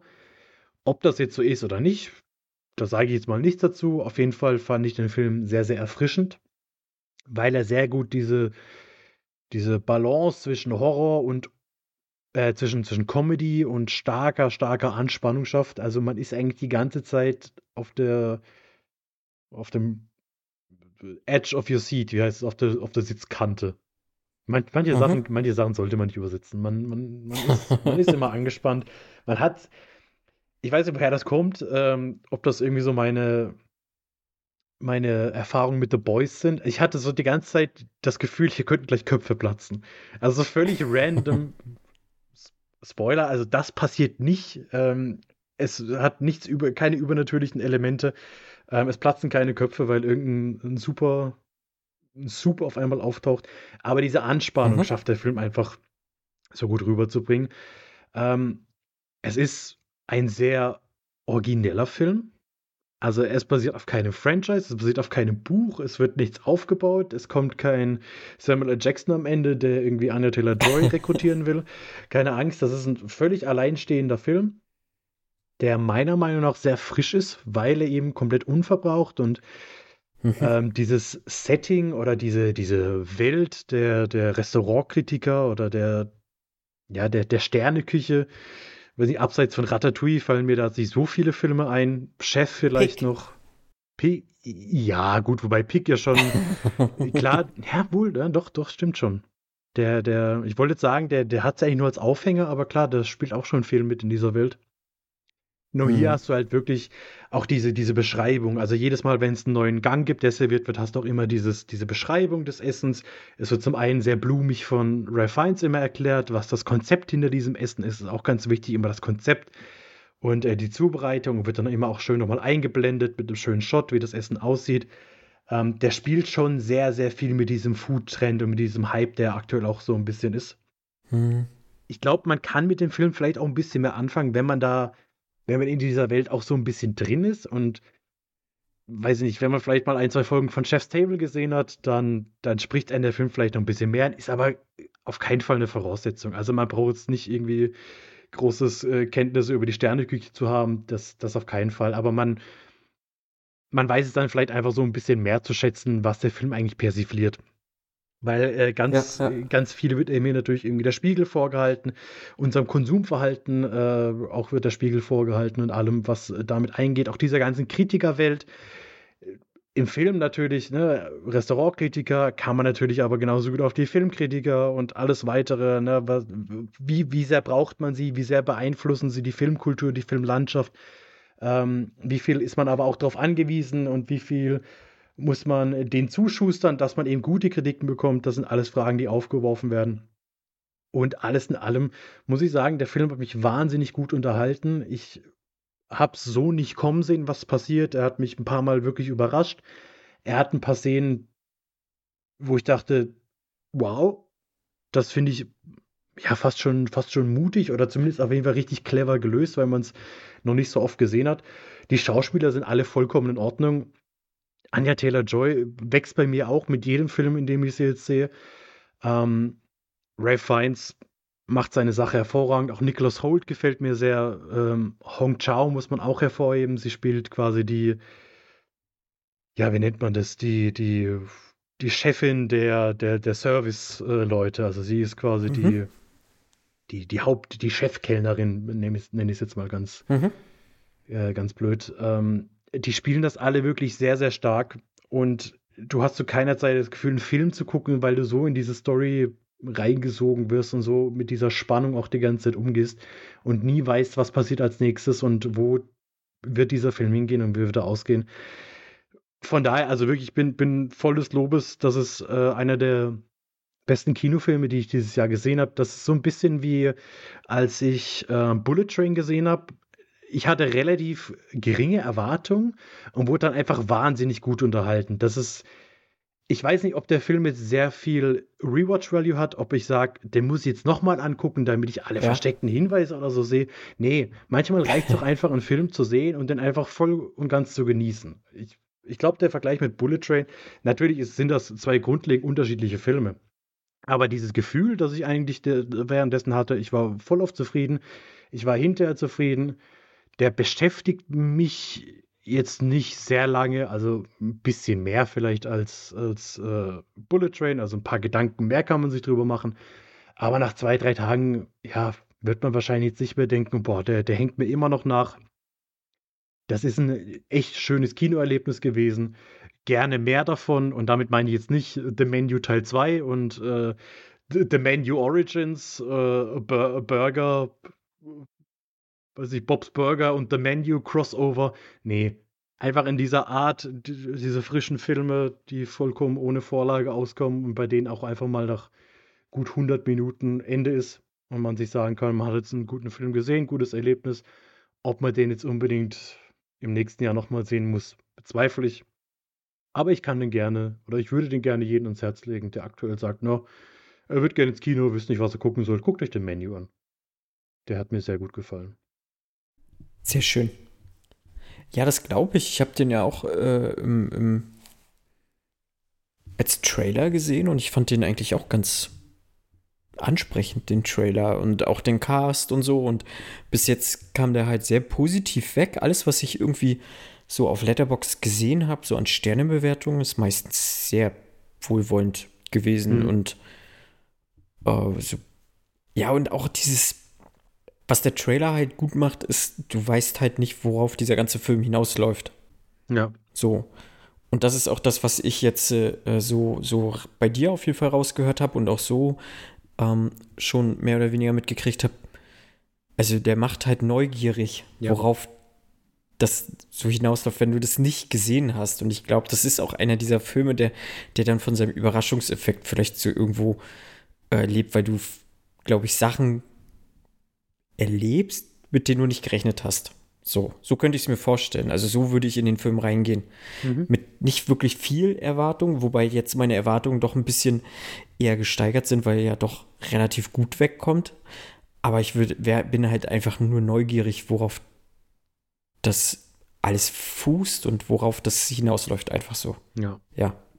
Ja, also es ist nicht so, dass der riesige Twist hat, irgendwie so, oh, das, nee, das. das, hm, Aber so diese, man will einfach mehr dann wissen über, also ist relativ ja, schnell klar, was, was, was so das Ding ist, ähm, aber Mhm. wie es dazu kommt und, und was eben die Hintergründe sind und was vielleicht noch unternommen werden kann, da gibt es einfach dann viel, dass man sich dann so ein bisschen reindenken kann und äh, ja, was dann auch ganz befriedigend eigentlich zu, zu Ende gedacht ist. hm. Ich Genau. bin gespannt. Ja, ich werde mir den bestimmt angucken, wenn er irgendwie auf Blu-ray verfügbar ist oder so. Der ist auch, ja, der ist auch gut zugänglich. Also ich glaube, da wirst du auch wenige Leute haben, die sagen, oh, sie konnten mit dem irgendwie nichts anfangen. Ja. Da gibt es dann andere Filme, wo ich glaube ich, wo, wo die Leute mehr das Problem haben. wenn, wenn ich äh, da gleich weitermachen soll, dann ähm, würde ich nämlich gleich noch den anderen Film erwähnen, den ich im Kino gesehen habe. Ja, mach. Mhm. Ähm, und zwar Bones and All.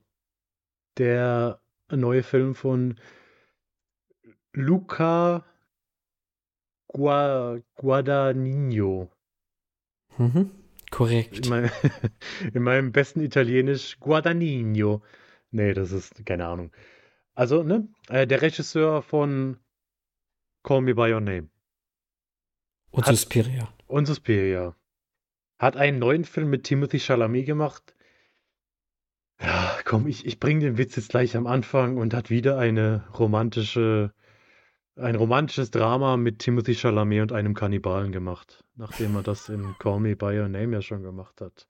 Haha, haha, haha. Ist eigentlich schon ein bisschen witzig, dass es jetzt ausgerechnet um Kannibalen geht und vorher mit Armor Ja, und so. Naja. Ähm, aber es gibt nicht nur einen Kannibalen, es gibt nämlich sehr viele Kannibalen in Bones and All. Ähm, Protagonistin ist nämlich eigentlich die 17-jährige M- Maren. Maren wird man bei uns sagen. Ma Maren wird es, glaube ich, ausgesprochen. Ähm, die zum Sleepover bei Freundinnen zu Besuch ist. Sie schleicht sich extra aus dem Trailer, denn der Vater soll davon nichts mitkriegen. Er schließt nachts immer ihr Zimmer, ihre Zimmertür ab, wenn sie ins Bett geht und so ja, schleicht sie sich quasi aus dem Fenster, geht dann dorthin. Äh, dort ist sturmfrei. Sie liegen da auf dem Boden rum.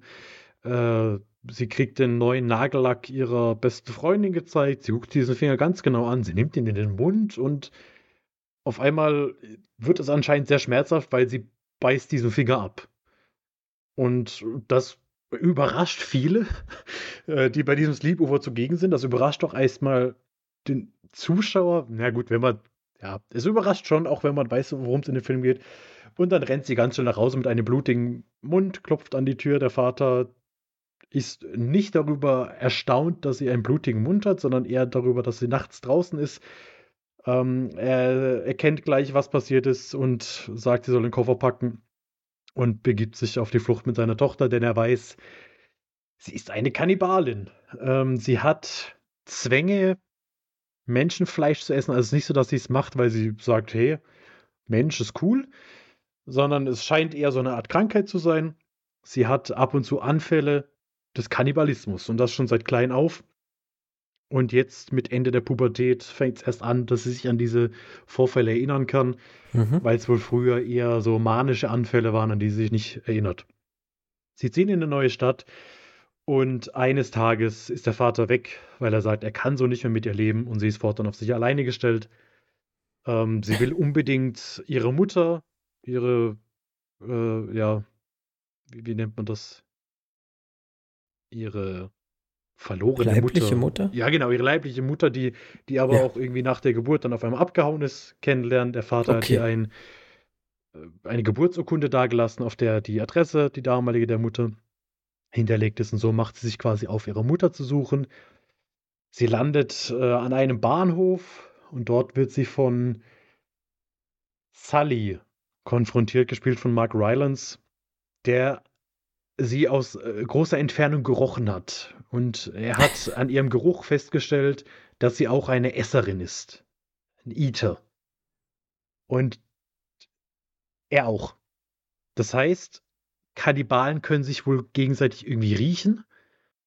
Und ja, da finden die beiden zueinander und er will sie so unter ihre Fittiche nehmen. Sie essen zusammen eine alte Frau, die gerade am Sterben ist, weil sie, sie wollen ja nicht töten, wenn sie es äh, Hm, so, nicht okay. müssen, ja, so, sondern sie gehen dann in ein Haus, weil man kann auch sterbende Leute riechen als Kannibale, das bringt äh, ihr dann alles bei. Und dort verspeisen sie dann eine Frau, die dann quasi in ihren letzten Atemzügen ist und in dem Moment, in dem sie verstirbt, wird angefangen und dann hauen sie richtig rein.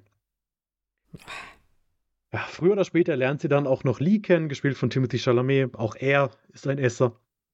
Und die beiden verlieben sich ineinander und es, ja, es entwickelt sich so ein bisschen Coming of Age mit Kannibalismuszügen. Ich glaube, der Film ist dann jetzt eher so einer, wo ich sage, der ist nicht für jedermann. Ich äh, habe teilweise auch weggucken müssen, weil ich bin da, ich bin bei Mhm, sowas ja aber auch mhm. empfindlich. Ich habe das ja schon ein paar Mal gesagt. Ich kann ja, also ich habe jetzt nicht Probleme damit, wenn, das ist ja auch blöd, ich habe nicht Probleme damit, wenn Menschen gegessen werden per se. Das stört mich nicht. Ich habe Probleme damit, wenn dann so, wenn man dann so einfach in so, ein- so, so in so einen Bauch reingreift und dann so Organe rauszieht. Das, vor allem, wenn es halt sehr realistisch aussieht. Das, das finde ich eklig, da komme ich nicht so wirklich mit klar. Das heißt, so ein paar Mal habe ich auch weggucken müssen. Und äh, Mhm. ganz viel macht der Film auch über die Tonspur. Und auch da hast du so ganz ekelhafte Geräusche, die du eigentlich nicht hören willst an einem Menschen. Also, wenn man, ich, ich will nicht wissen, wie es sich anhört, wenn man in einen Menschen beißt. Also, das sind einfach so Sachen, wo ich sage, "Mm, Weiß ich nicht. Und ich glaube, das ist der Punkt, an dem viele sagen, der Film ist nichts für mich. Wer in den Film reingeht ins Kino, weiß, glaube ich, worum es geht. Bei dem Trailer wird es relativ schnell klar, dass es um Kannibalismus geht. Man muss aber auch sagen, dass ich aufgrund des Trailers andere Erwartungen an den Film hatte. Für mich hat sich das Ganze im Trailer so ein bisschen angefühlt wie so eine Bonnie und Clyde-Geschichte. Also die beiden ziehen irgendwie mordend äh, durch die Stadt, durch die Straßen und ja, das ist dann auch so ein bisschen, soll eh Untergang sein, ähnlich wie es bei Bonnie und Clyde war. Nur hast mhm. du diesen, diesen Verbrechensaspekt, also dieses Ziehen Morden durch die Straßen, hast du hier gar nicht klar. Früher oder später werden Menschen sterben müssen aufgrund ihrer Krankheit, aufgrund ihrer Sucht, wie auch immer man das nennen möchte.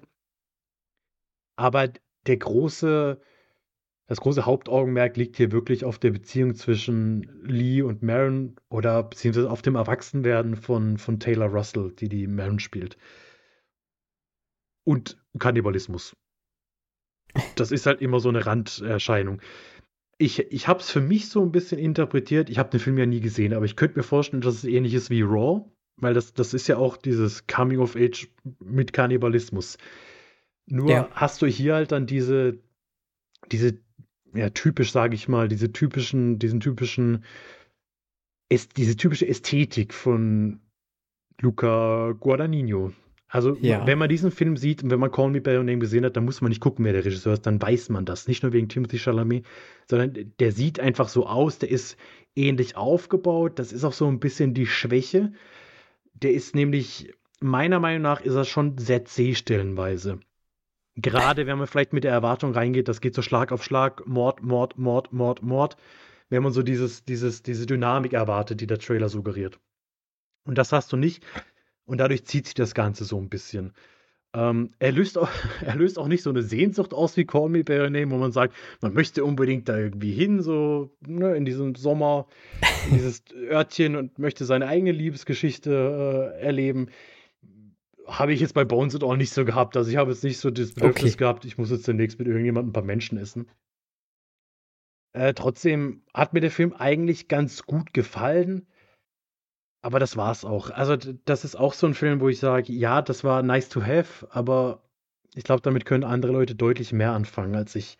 Die, die ganzen Charaktere finde ich echt stark. Es gibt nicht wirklich viele. Also auf ihrer Reise treffen mhm. sie vielleicht ja vier, drei, vier relevante Charaktere, mit denen sie auch interagieren. Und der Rest ist eher so, ja, die sind kurz da und das war's dann aber auch schon. Äh, von daher, die sind alle ganz gut getroffen. Mich würde es auch wundern, wenn Mark Rylance nicht für sehr viele Awards nominiert wird, weil er spielt das wirklich fantastisch. Diesen creepy alten Typ, der einem kleinen Mädchen irgendwie beibringt, wie man Menschen isst und der dann auch ja, im Laufe des Films noch ganz andere Seiten durchblitzen lässt. Ähm, das ist schon sehr, sehr gut okay. gemacht und auch sehr, sehr abstoßend von ihm. Von daher, ach, er, ist auch, sehe ich gerade bei den Gotham Awards 2022 schon als bester Nebendarsteller nominiert. Und bei den Independent Spirit Awards auch. Also Glückwunsch dafür an Mark Rylance. Äh, vollkommen zurecht. Und auch Taylor Russell macht das sehr gut. Timothy Chalamet, ja, das ist für mich eigentlich nichts mehr Besonderes. Ich finde, äh, der ist so an jungen Schauspielern aktuell das, das Beste, was in Hollywood rumläuft.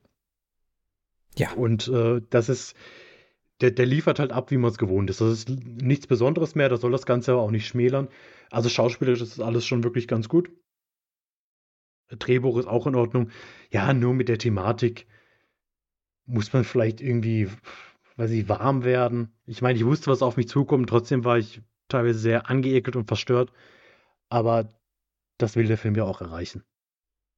Mhm, aber mhm. die, dich sehe ich da so ein bisschen muss ich sagen. Ich sehe mich da auch tatsächlich. Ähm, ich habe aber von äh, Luca Guadagnino noch gar keinen Film gesehen, also äh, weder Suspiria noch äh, Call Me By Your Name und mhm.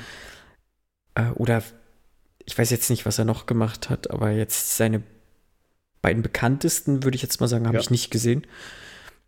Äh, ich bin aber prinzipiell an beiden sehr interessiert so und ich finde das erstmal interessant, dass er sich da so überhaupt nicht, nicht verschließt. So als Regisseur, dass Mhm. er sich auch sagt, ich probiere das, worauf ich gerade Bock habe.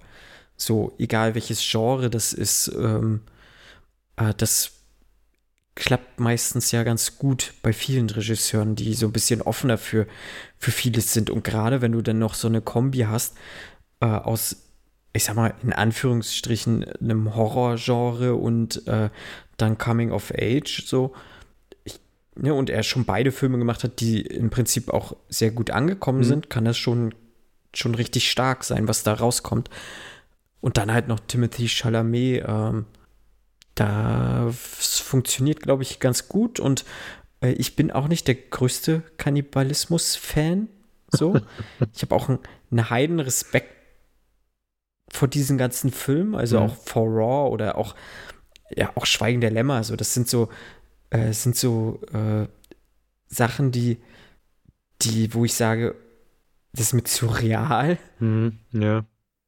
Ähm, ich hätte jetzt nicht Bock mir, dass mir jemand in meinen Finger beißt.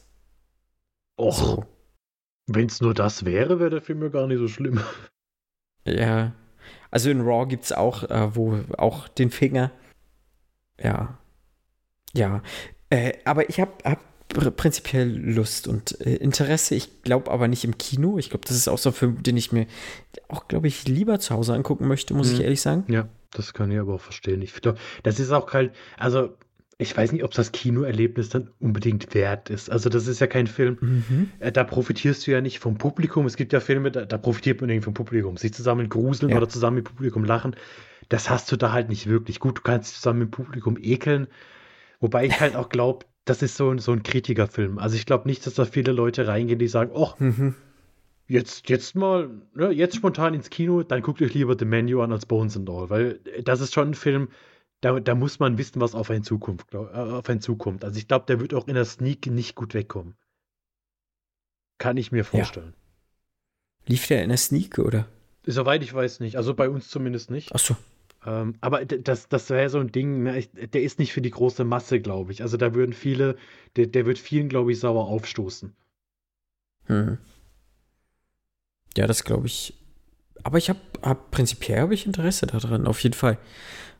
Weil ich auch schon viel Gutes gehört habe von Leuten, denen ich äh, auch, also deren Meinung ich auch, äh, na, nicht immer vertraue, aber die halt einen gewissen Anspruch an, Mhm.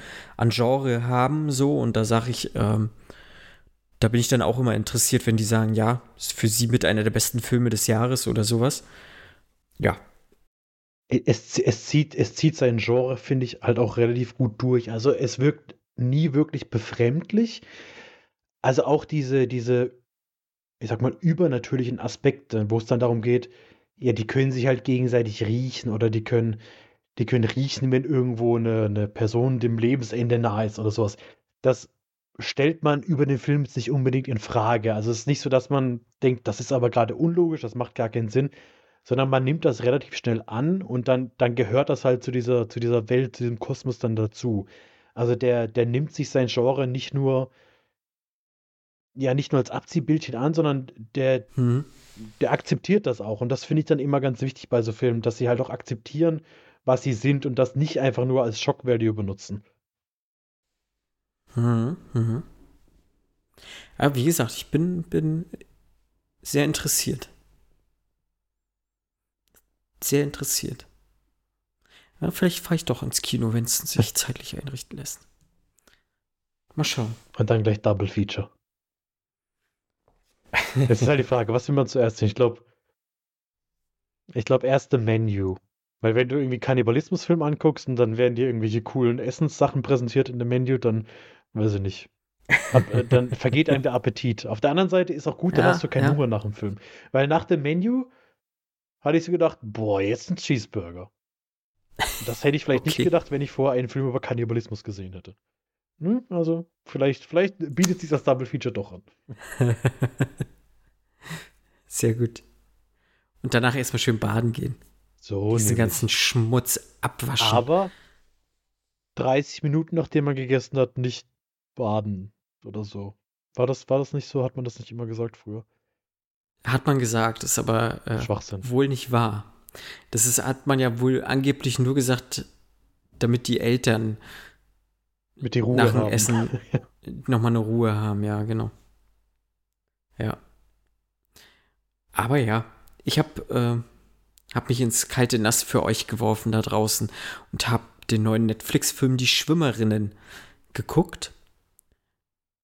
Ein Film, der auch auf, ich glaube, auf den Toronto Filmfestspielen lief und der auch eine ganz mini Kinoauswertung bekommen hat in Deutschland, meine ich.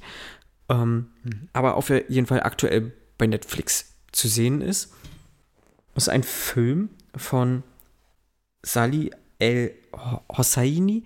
Ist eine ägyptisch-walisische Regisseurin. Ist ihr zweiter Film, den sie gemacht hat. Und äh, Drehbuch hat sie selber auch geschrieben, zusammen mit, ähm, ach, das steht jetzt hier leider gar nicht. Jack Thorne. Jack Thorne, der unter anderem diese Enola Holmes Sachen äh, Mhm. gemacht hat, auf, auch, auch für Netflix. Genau, und die Geschichte geht um ein junges Geschwisterpaar, die ähm, eigentlich ein relativ unbeschwertes Leben in, in Syrien hatten ähm, und dort von ihrem Vater trainiert wurden, auch schon ähnlich wie King Richard. So diese, diese Vibes. Der Vater will unbedingt, Mhm. dass alle drei Töchter, er hat drei Töchter, äh, zusammen zu den Olympischen Spielen fahren und dort äh, in äh, Schwimmen, Schwimmen halt. Also Ja. für, fürs Schwimmteam schwimmen. Fürs syrische Schwimmteam schwimmen bei der Olympiade. Ähm, und dahingehend trainiert er seine Töchter auch. Er selber war auch Profi-Schwimmer. Ja. Äh, nun ist das so, das spielt halt dann äh, 2015 zu den Zeiten, als dann halt dieser Bürgerkrieg losging in Syrien und ähm, die beiden Schwestern eher zum Missfallen des Vaters, der sich dann halt darauf einlässt, flüchten dann. Und wir begleiten sie halt im erst, in der ersten Hälfte wirklich komplett äh, auf ihrer Flucht. Hm. Halt zuerst mit dem Flugzeug nach äh, in die Türkei und dann das Hauptding, was auch, glaube ich, äh, diese beiden Schwestern berühmt gemacht hat, muss man dazu sagen, es beruht halt auf einer wahren Geschichte. Diese, diese Schlauchboot-Tour in Anführungszeichen oder eher Tortour über das Mittelmeer, über dieses, äh, über die Ägäis. Von der Türkei hin nach Griechenland und ist eigentlich wohl irgendwie eine, eine Fahrt von einer Dreiviertelstunde, wenn das Schlauchboot hinhaut. Hier ist es so gewesen, dass wie so oft, ähm, wo viele Menschen auch ihr, ihr Leben halt lassen, es ist überfüllt, ähm, es sind die letzten Boote, die man irgendwo findet, die sind geflickt, ähm, die Motoren funktionieren nicht und hier auch ähm, es stockte und sie, sie sahen tatsächlich irgendwie nur ihre einzige Chance, indem sie, weil sie Schwimmerinnen sind, Mhm. halt auszusteigen aus dem Boot und sie sind äh, drei Stunden neben dem Boot hergeschwommen. Also das muss man sich mal überlegen. Also drei Stunden in einem Meer. Also ich, ich schwimme zehn Minuten in die Ostsee raus und bin fix und alle. So, ne? Ja. Ähm, und die sind drei Stunden daneben geschwommen und haben halt die, haben, haben das geschafft und haben halt auch noch irgendwie, ich weiß jetzt nicht, 25 anderen Menschen auch mit das Leben irgendwo gerettet, so. Ja, Hauptziel war Berlin, da sind sie dann auch angekommen und äh, gleichzeitig haben sie aber nie tatsächlich so wirklich ihren Traum halt auch aus den Augen verloren und wollten dann halt zu der Olympiade und das erzählt der Film dann auch äh, in der zweiten Hälfte oder im letzten Drittel, ähm, wie es dann halt geklappt hat, wie jetzt eine, eine Schwester, die Yusra Mardini, ähm, die hier gespielt wird von Nathalie Issa, sozusagen dann zu der Olympischen Sommerspielen nach Brasilien, Rio de Janeiro fährt. Mhm. Ähm, ihre andere Schwester, die ursprünglich auch halt das durchaus das Potenzial hatte, ähm, das ist die Sarah Mardini, wird hier gespielt von äh, Manal Issa, ähm, die zum Beispiel sieht dann eher ihr Wirken wirklich darin, anderen Menschen zu helfen und geht zurück nach Lesbos, um, um dort halt Flüchtlingshilfe zu leisten Mhm. und so. Und das zeigt halt der Film und ich finde, das macht er wirklich sehr gut zu teilen. genau, die beiden Schwestern werden halt auch sogar hier jetzt von Schwestern gespielt. Also die beiden äh, Hauptprotagonisten sind im wahren Leben auch Schwestern, was, glaube ich, äh, man sehr gut merkt im Film, weil die eine besondere Chemie zueinander haben. Also das sieht, sie sehen sich optisch nicht sehr ähnlich, fand ich. Also ich habe das tatsächlich erst im Nachgang herausgefunden, dass das beides auch im echten Leben Schwestern sind. Mhm. Und dann hat es so Klick gemacht, ja, das hat man voll gemerkt. Also das, äh, die haben eine besondere Chemie zueinander gehabt. Ich habe denen das voll abgekauft. Matthias Schweighöfer spielt den deutschen Schwimmtrainer. Er prangert auch sehr präsent bei mir auf jeden Fall in Netflix auf dieser ihr Top 1 war okay. der Film ganz lange und äh, auf dem Thumbnail war halt immer Matthias Schweighöfer zu sehen, der halt ja wirklich nur eine untergeordnete Rolle eigentlich in dem Film spielt. Ich finde, ja, er ist halt Matthias Schweighöfer. Er hat auch diese Matthias Schweighöfer Art in seiner ganzen Kreischerei. Mhm. So, dieses, äh, nee. Was er halt so ausstrahlt. Aber ich finde, er ordnet sich noch halbwegs gut unter. Also es ist nicht wahnsinnig störend. So. Ja, Punkt. Genau. So viel zu dem Film. Zu meinen Kritikpunkten oder was ich gut fand. Ich fand, fand die erste Hälfte wahnsinnig stark und auch toll inszeniert einfach. Ähm, alles, was in Syrien passiert ist, also da gibt es zum Beispiel eine Szene relativ gleich zum Anfang, wo sie bei einem Schwimmturnier sind und eine Bombe fällt in ein Schwimmbecken, wo, wo die Yusra halt gerade drin ist. Ja. Und diese Bombe sinkt so langsam zu Boden. Ähm, also es ist ein Spannungsaufbau da und auch so toll inszeniert. Das ist krass. Ich habe Gänsehaut gekriegt, als ich das gesehen habe. So ähm, dann diese Szenen im Wasser, wenn sie wirklich äh, in diesen Wellengang sind in, in der Nacht halt, diese Ägäis überqueren und sie außerhalb des Bootes sind und auch um ihr eigenes Überleben ja kämpfen und dringen ähm, und nicht nur, also und zeitgleich auch noch diese anderen Menschen irgendwie retten wollen. Das ist auch ganz stark gemacht. Ähm, sie kommen dann auch an und sind erschöpft, legen ihre Rettungswesten ab und du siehst von oben herab eine, eine, ein Shot, der dir da irgendwie 100 oder 1000 Rettungswesten da liegen hat, wo du mhm. siehst, ja, na klar, das sind, die sind jetzt irgendwie nur 25 Leute, da sind schon halt Tausende davor gekommen und ähm, insgesamt sind ja knapp, also über drei Millionen Leute ja aus Syrien geflüchtet und es kommen ja, kommen ja immer wieder mehr, auch, auch aus anderen äh, Ländern werden ja immer mehr Flüchtlinge kommen, auch aufgrund der, des Klimawandels einfach. Du wirst ja nicht nur, nicht nur Kriegsflüchtlinge haben, du wirst ja auch Klimaflüchtlinge vermehrt irgendwann haben und auch in Europa viel mehr haben. Und auch diese Überfahrt wird nicht einfach werden für diese Menschen später dann. Und ja, das ist schon krass. Und auch wie die Politik, also auch diese, dieser Kritikpunkt der Politik, der wird nur subtil angerissen oder auch so generell ähm, dieser diese Vorbehalte, die man als, als Mensch dann vielleicht gegen Flüchtlinge hat und sowas, das wird auch immer wieder thematisiert. Und ich finde, da hat der Film halt seine, seine Stärken, weil das sind Erlebnisse, die man so auch nicht kennt und auch nicht durchgemacht hat. So, und äh, das hat mir wahnsinnig gut gefallen. Ja, so. In der zweiten Hälfte wird es dann mir ein bisschen zu poppig. Äh, du hast auch regelmäßig so ein paar Pop-Songs drin, die das so ein bisschen alles abmildern. Diese große okay. Message, die dahinter steckt, die wird so ein bisschen abgemildert und halt diese reine Fokussierung auf den Traum dann auf einmal. Du hast halt auch so, so Rocky-Trainingsmontagen, die ich prinzipiell geil finde, mhm. so keine Frage, die waren auch cool.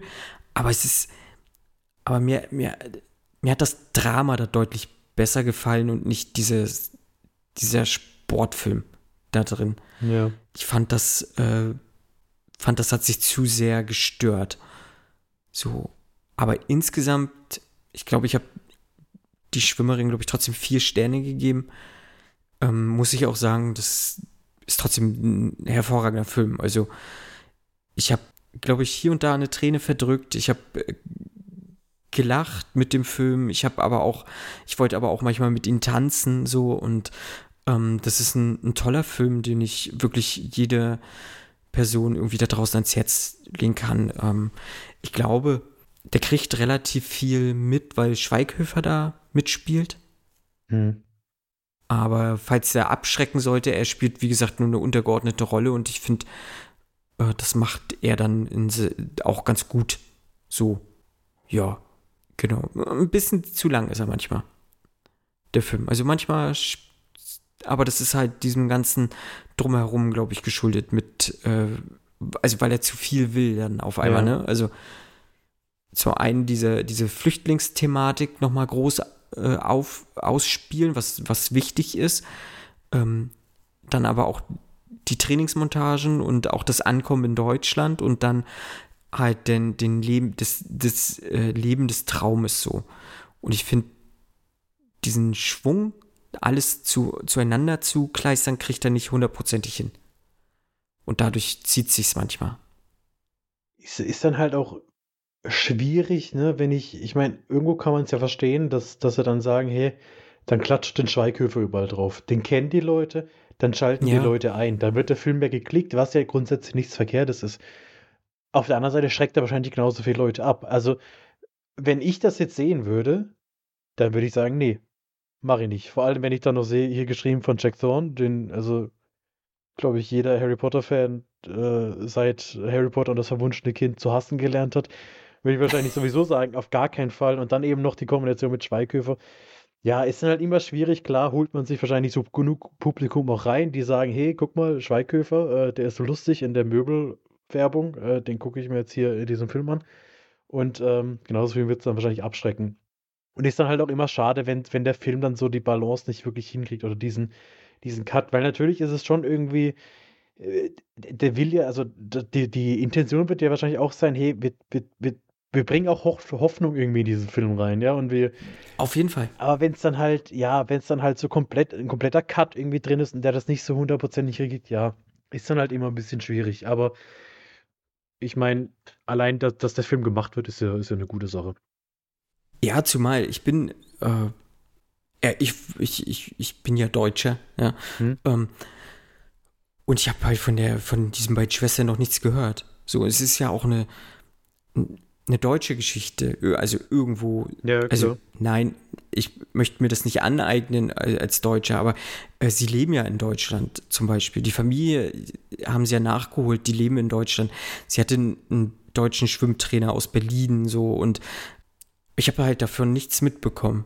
So, und das ist tatsächlich dann doch ein bisschen, bisschen schade so. Und ich habe auch äh, zu Zeiten der äh, Flüchtlingskrise auch, auch viel mit Syrern zu tun gehabt, so und auch heute noch aufgrund von meiner Arbeit so. Und ich habe das halt null mitgekriegt. So, und das sind so kleine Erfolgsgeschichten, die das dann halt so schreiben und beziehungsweise das ist ja sogar eine, eine große Geschichte, weil das sind halt zwei, zwei Heldinnen, weil mhm. sie halt da auch einen Haufen Menschen irgendwie das Leben gerettet haben und auch generell glaube ich, für viele irgendwie so eine Inspiration sein können, weil ähm, Stimmt, sie ja. beide unterschiedliche Wege gemacht haben. Die eine halt, sie, sie schwimmt halt für dieses Ref, Ref, Refugee-Team, äh, Olympic-Team und die andere hat halt äh, in Lesbos dann, dann zuletzt auch Flüchtlingshilfe gemacht und ist dafür sogar dort in, in, ins griechische Gefängnis gegangen. Ich glaube, aktuell drohen ihr da sogar mehrere Jahre Haft, wenn sie verurteilt wird, so, ne? Okay. Und also es sind halt schon, schon wirklich interessante Persönlichkeiten, so von denen ich vorher noch nichts gehört habe und ich glaube, das darf man auch durchaus dann mehr in den Fokus bringen und äh, wenn es dann ein Schweighöfer bedarf, dann nimmt man das vielleicht auch billigend in Kauf und er ist ja nicht, er geht ja nicht unter, so er ist bei mir, wo ich ihn angezeigt hatte oder geguckt habe, war er Platz 1 und da lief er schon sieben Tage oder sowas. Okay. Ja. Also, also. Bei mir ist tatsächlich komplett neu. Wobei ich auch sagen muss, ich gucke auch selten diese Top-Listen oder so rein, aber hm. das äh, ja, habe ich tatsächlich gar nicht so mitgekriegt. Hm. Nee, aber ich finde es äh, eine sehr interessante Geschichte ja. und äh, gerade so die erste, erste Hälfte, die fand ich, fand ich wirklich, wirklich sehr, ja, inspirierend und hoffnungsvoll hm. und sehr kraftvoll, also, also sehr also mit sehr viel Emotion aufgeladen und das hat mir sehr gut gefallen und ähm, zum Ende wird so ein bisschen das halt abgemildert, aber ist trotzdem ein sehr guter Film. So. Genau. Mehr kann ich dazu gar nicht sagen. Die Schwimmerinnen. Und ein scheiß Titel. Also The Swimmers ist schon geil. Also der Original. Die Schwimmerinnen. Das geht auch nicht so gut von der Zunge. Ja, so. das, das ist sperrig. ja, ja. Ja. Ah ja. Hast du noch was geguckt? Nee, ne? Tatsächlich nicht, nee. Nee, ich auch nicht. Ich hatte viel zu tun. Äh, ich bin, um, um einen Sachstand zu geben, ich bin aktuell immer noch bei The Wire dabei und freue mich, weil es eine sehr gute Serie ist. Sehr schön. Und genau, ja, wir haben die Hausaufgabe, wir haben ein paar aktuelle Filme gehabt, was glaube ich auch gut ist. Ich freue mich auf die neue Hausaufgabe. Irgendwie. Jo. In vier Wochen dann, in drei, ich weiß nicht, übernächste reguläre Folge, also in Folge 61 dann. Nee. Doch. Wir haben jetzt 58, Jetzt 8, 60. in 60 dann. Ja, kann man sich merken, das ist eine 60. runde Zahl. Ja. Dann äh, nur noch, es gibt gerade für die Leute, die, die uns über Spotify hören, ihr könnt diesen Jahres, wie heißt der, Wrapped, Wrapped, Mhm. Wrapped machen. Und wenn wir da als Podcast auftauchen, freut uns das umso mehr, denn dann habt ihr uns regelmäßig gehört. Ähm, und ihr könntet das auch so cool machen, wie Erik das gemacht hat, das halt einfach in eure Story packen ähm, und uns verlinken und dann äh, knallen wir das auch gerne bei uns in die Story rein oder teilen das über Twitter, weil das freut uns sehr. Das ist eine, eine sehr ähm, ist, sind- ist, eine sehr große Anerkennung für uns, Ja. wenn wir in irgendeiner Topliste von euch auftauchen und das freut uns sehr. Wir haben uns da heute auch die Statistiken so ein bisschen angeguckt und ähm, das sind sehr beeindruckende Zahlen für uns, äh, was wir im, im letzten Jahr, jetzt 2022, alleine an, an Minuten rausgeballert haben, wie viele Leute uns gehört haben, dass ihr uns toll bewertet habt auf Spotify. Wir haben da jetzt so eine Durchschnittsbewertung von 4,8. Das Und freut uns ähm, ja, ist ganz toll. Ja. Und äh, genau, lasst uns gerne noch mehr davon teilhaben. Lasst äh, uns ein Gesicht sehen zu der Person, die uns hört. Und äh, ja, iTunes, Apple Podcast hat das nicht, aber trotzdem könnt ihr uns da auch gerne abonnieren und ein paar Sterne verteilen, wenn ihr uns darüber hört oder bei Podcast Edict könnt ihr das auch tun.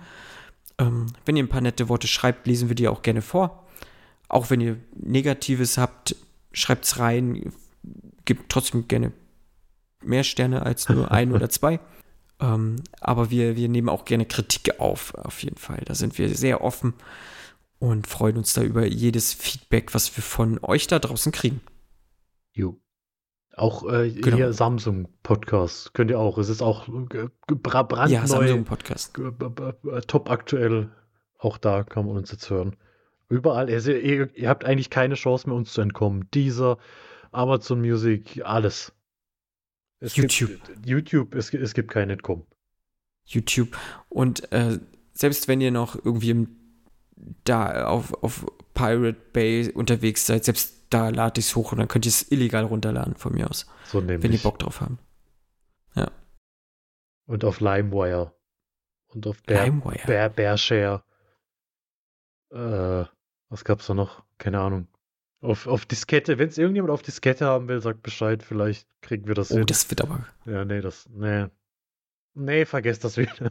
vielleicht auf, auf CD brennen wird vielleicht noch gehen. Ähm, ja, falls jemand keine andere Konsummöglichkeiten hat, aber dann hört ihr das eh nicht, was ich sage, von daher ist eh egal. Falls jemand auf CD gebrannt haben will, dann schreibt dem Kit. Äh, der macht das gerne. Pornhub einfach hochladen. Oder so, ja. auch, auch möglich. Erschließen wir nochmal eine neue Zielgruppe. Ja, du, also manche, jeder hat seinen Fetisch. Und solange die nicht so aussehen wie bei Army Hammer, ist das vollkommen in Ordnung. ja. Ja, sehr gut. Ähm, ja, äh, auf diesem Wege dann auf jeden Fall vielen Dank, dass ihr uns hört, dass ihr äh, am Ball bleibt und ähm, im Zweifel uns auch empfehlt, so, das freut uns sehr und äh, bleibt mit uns im Kontakt. Habt keine Scheu, wir beißen nicht. Wir sind auch, auch nur ganz normale Typen, auf jeden Fall, falls ihr denkt, wir sind hier nicht äh, gemischtes Hack und wie sie alle heißen. Uns, uns könnt ihr auch anschreiben. Wir, wir antworten auch meistens, wenn wir nicht gerade beschäftigt sind mit beschäftigt sind. Gemischtes Hack hören. ja.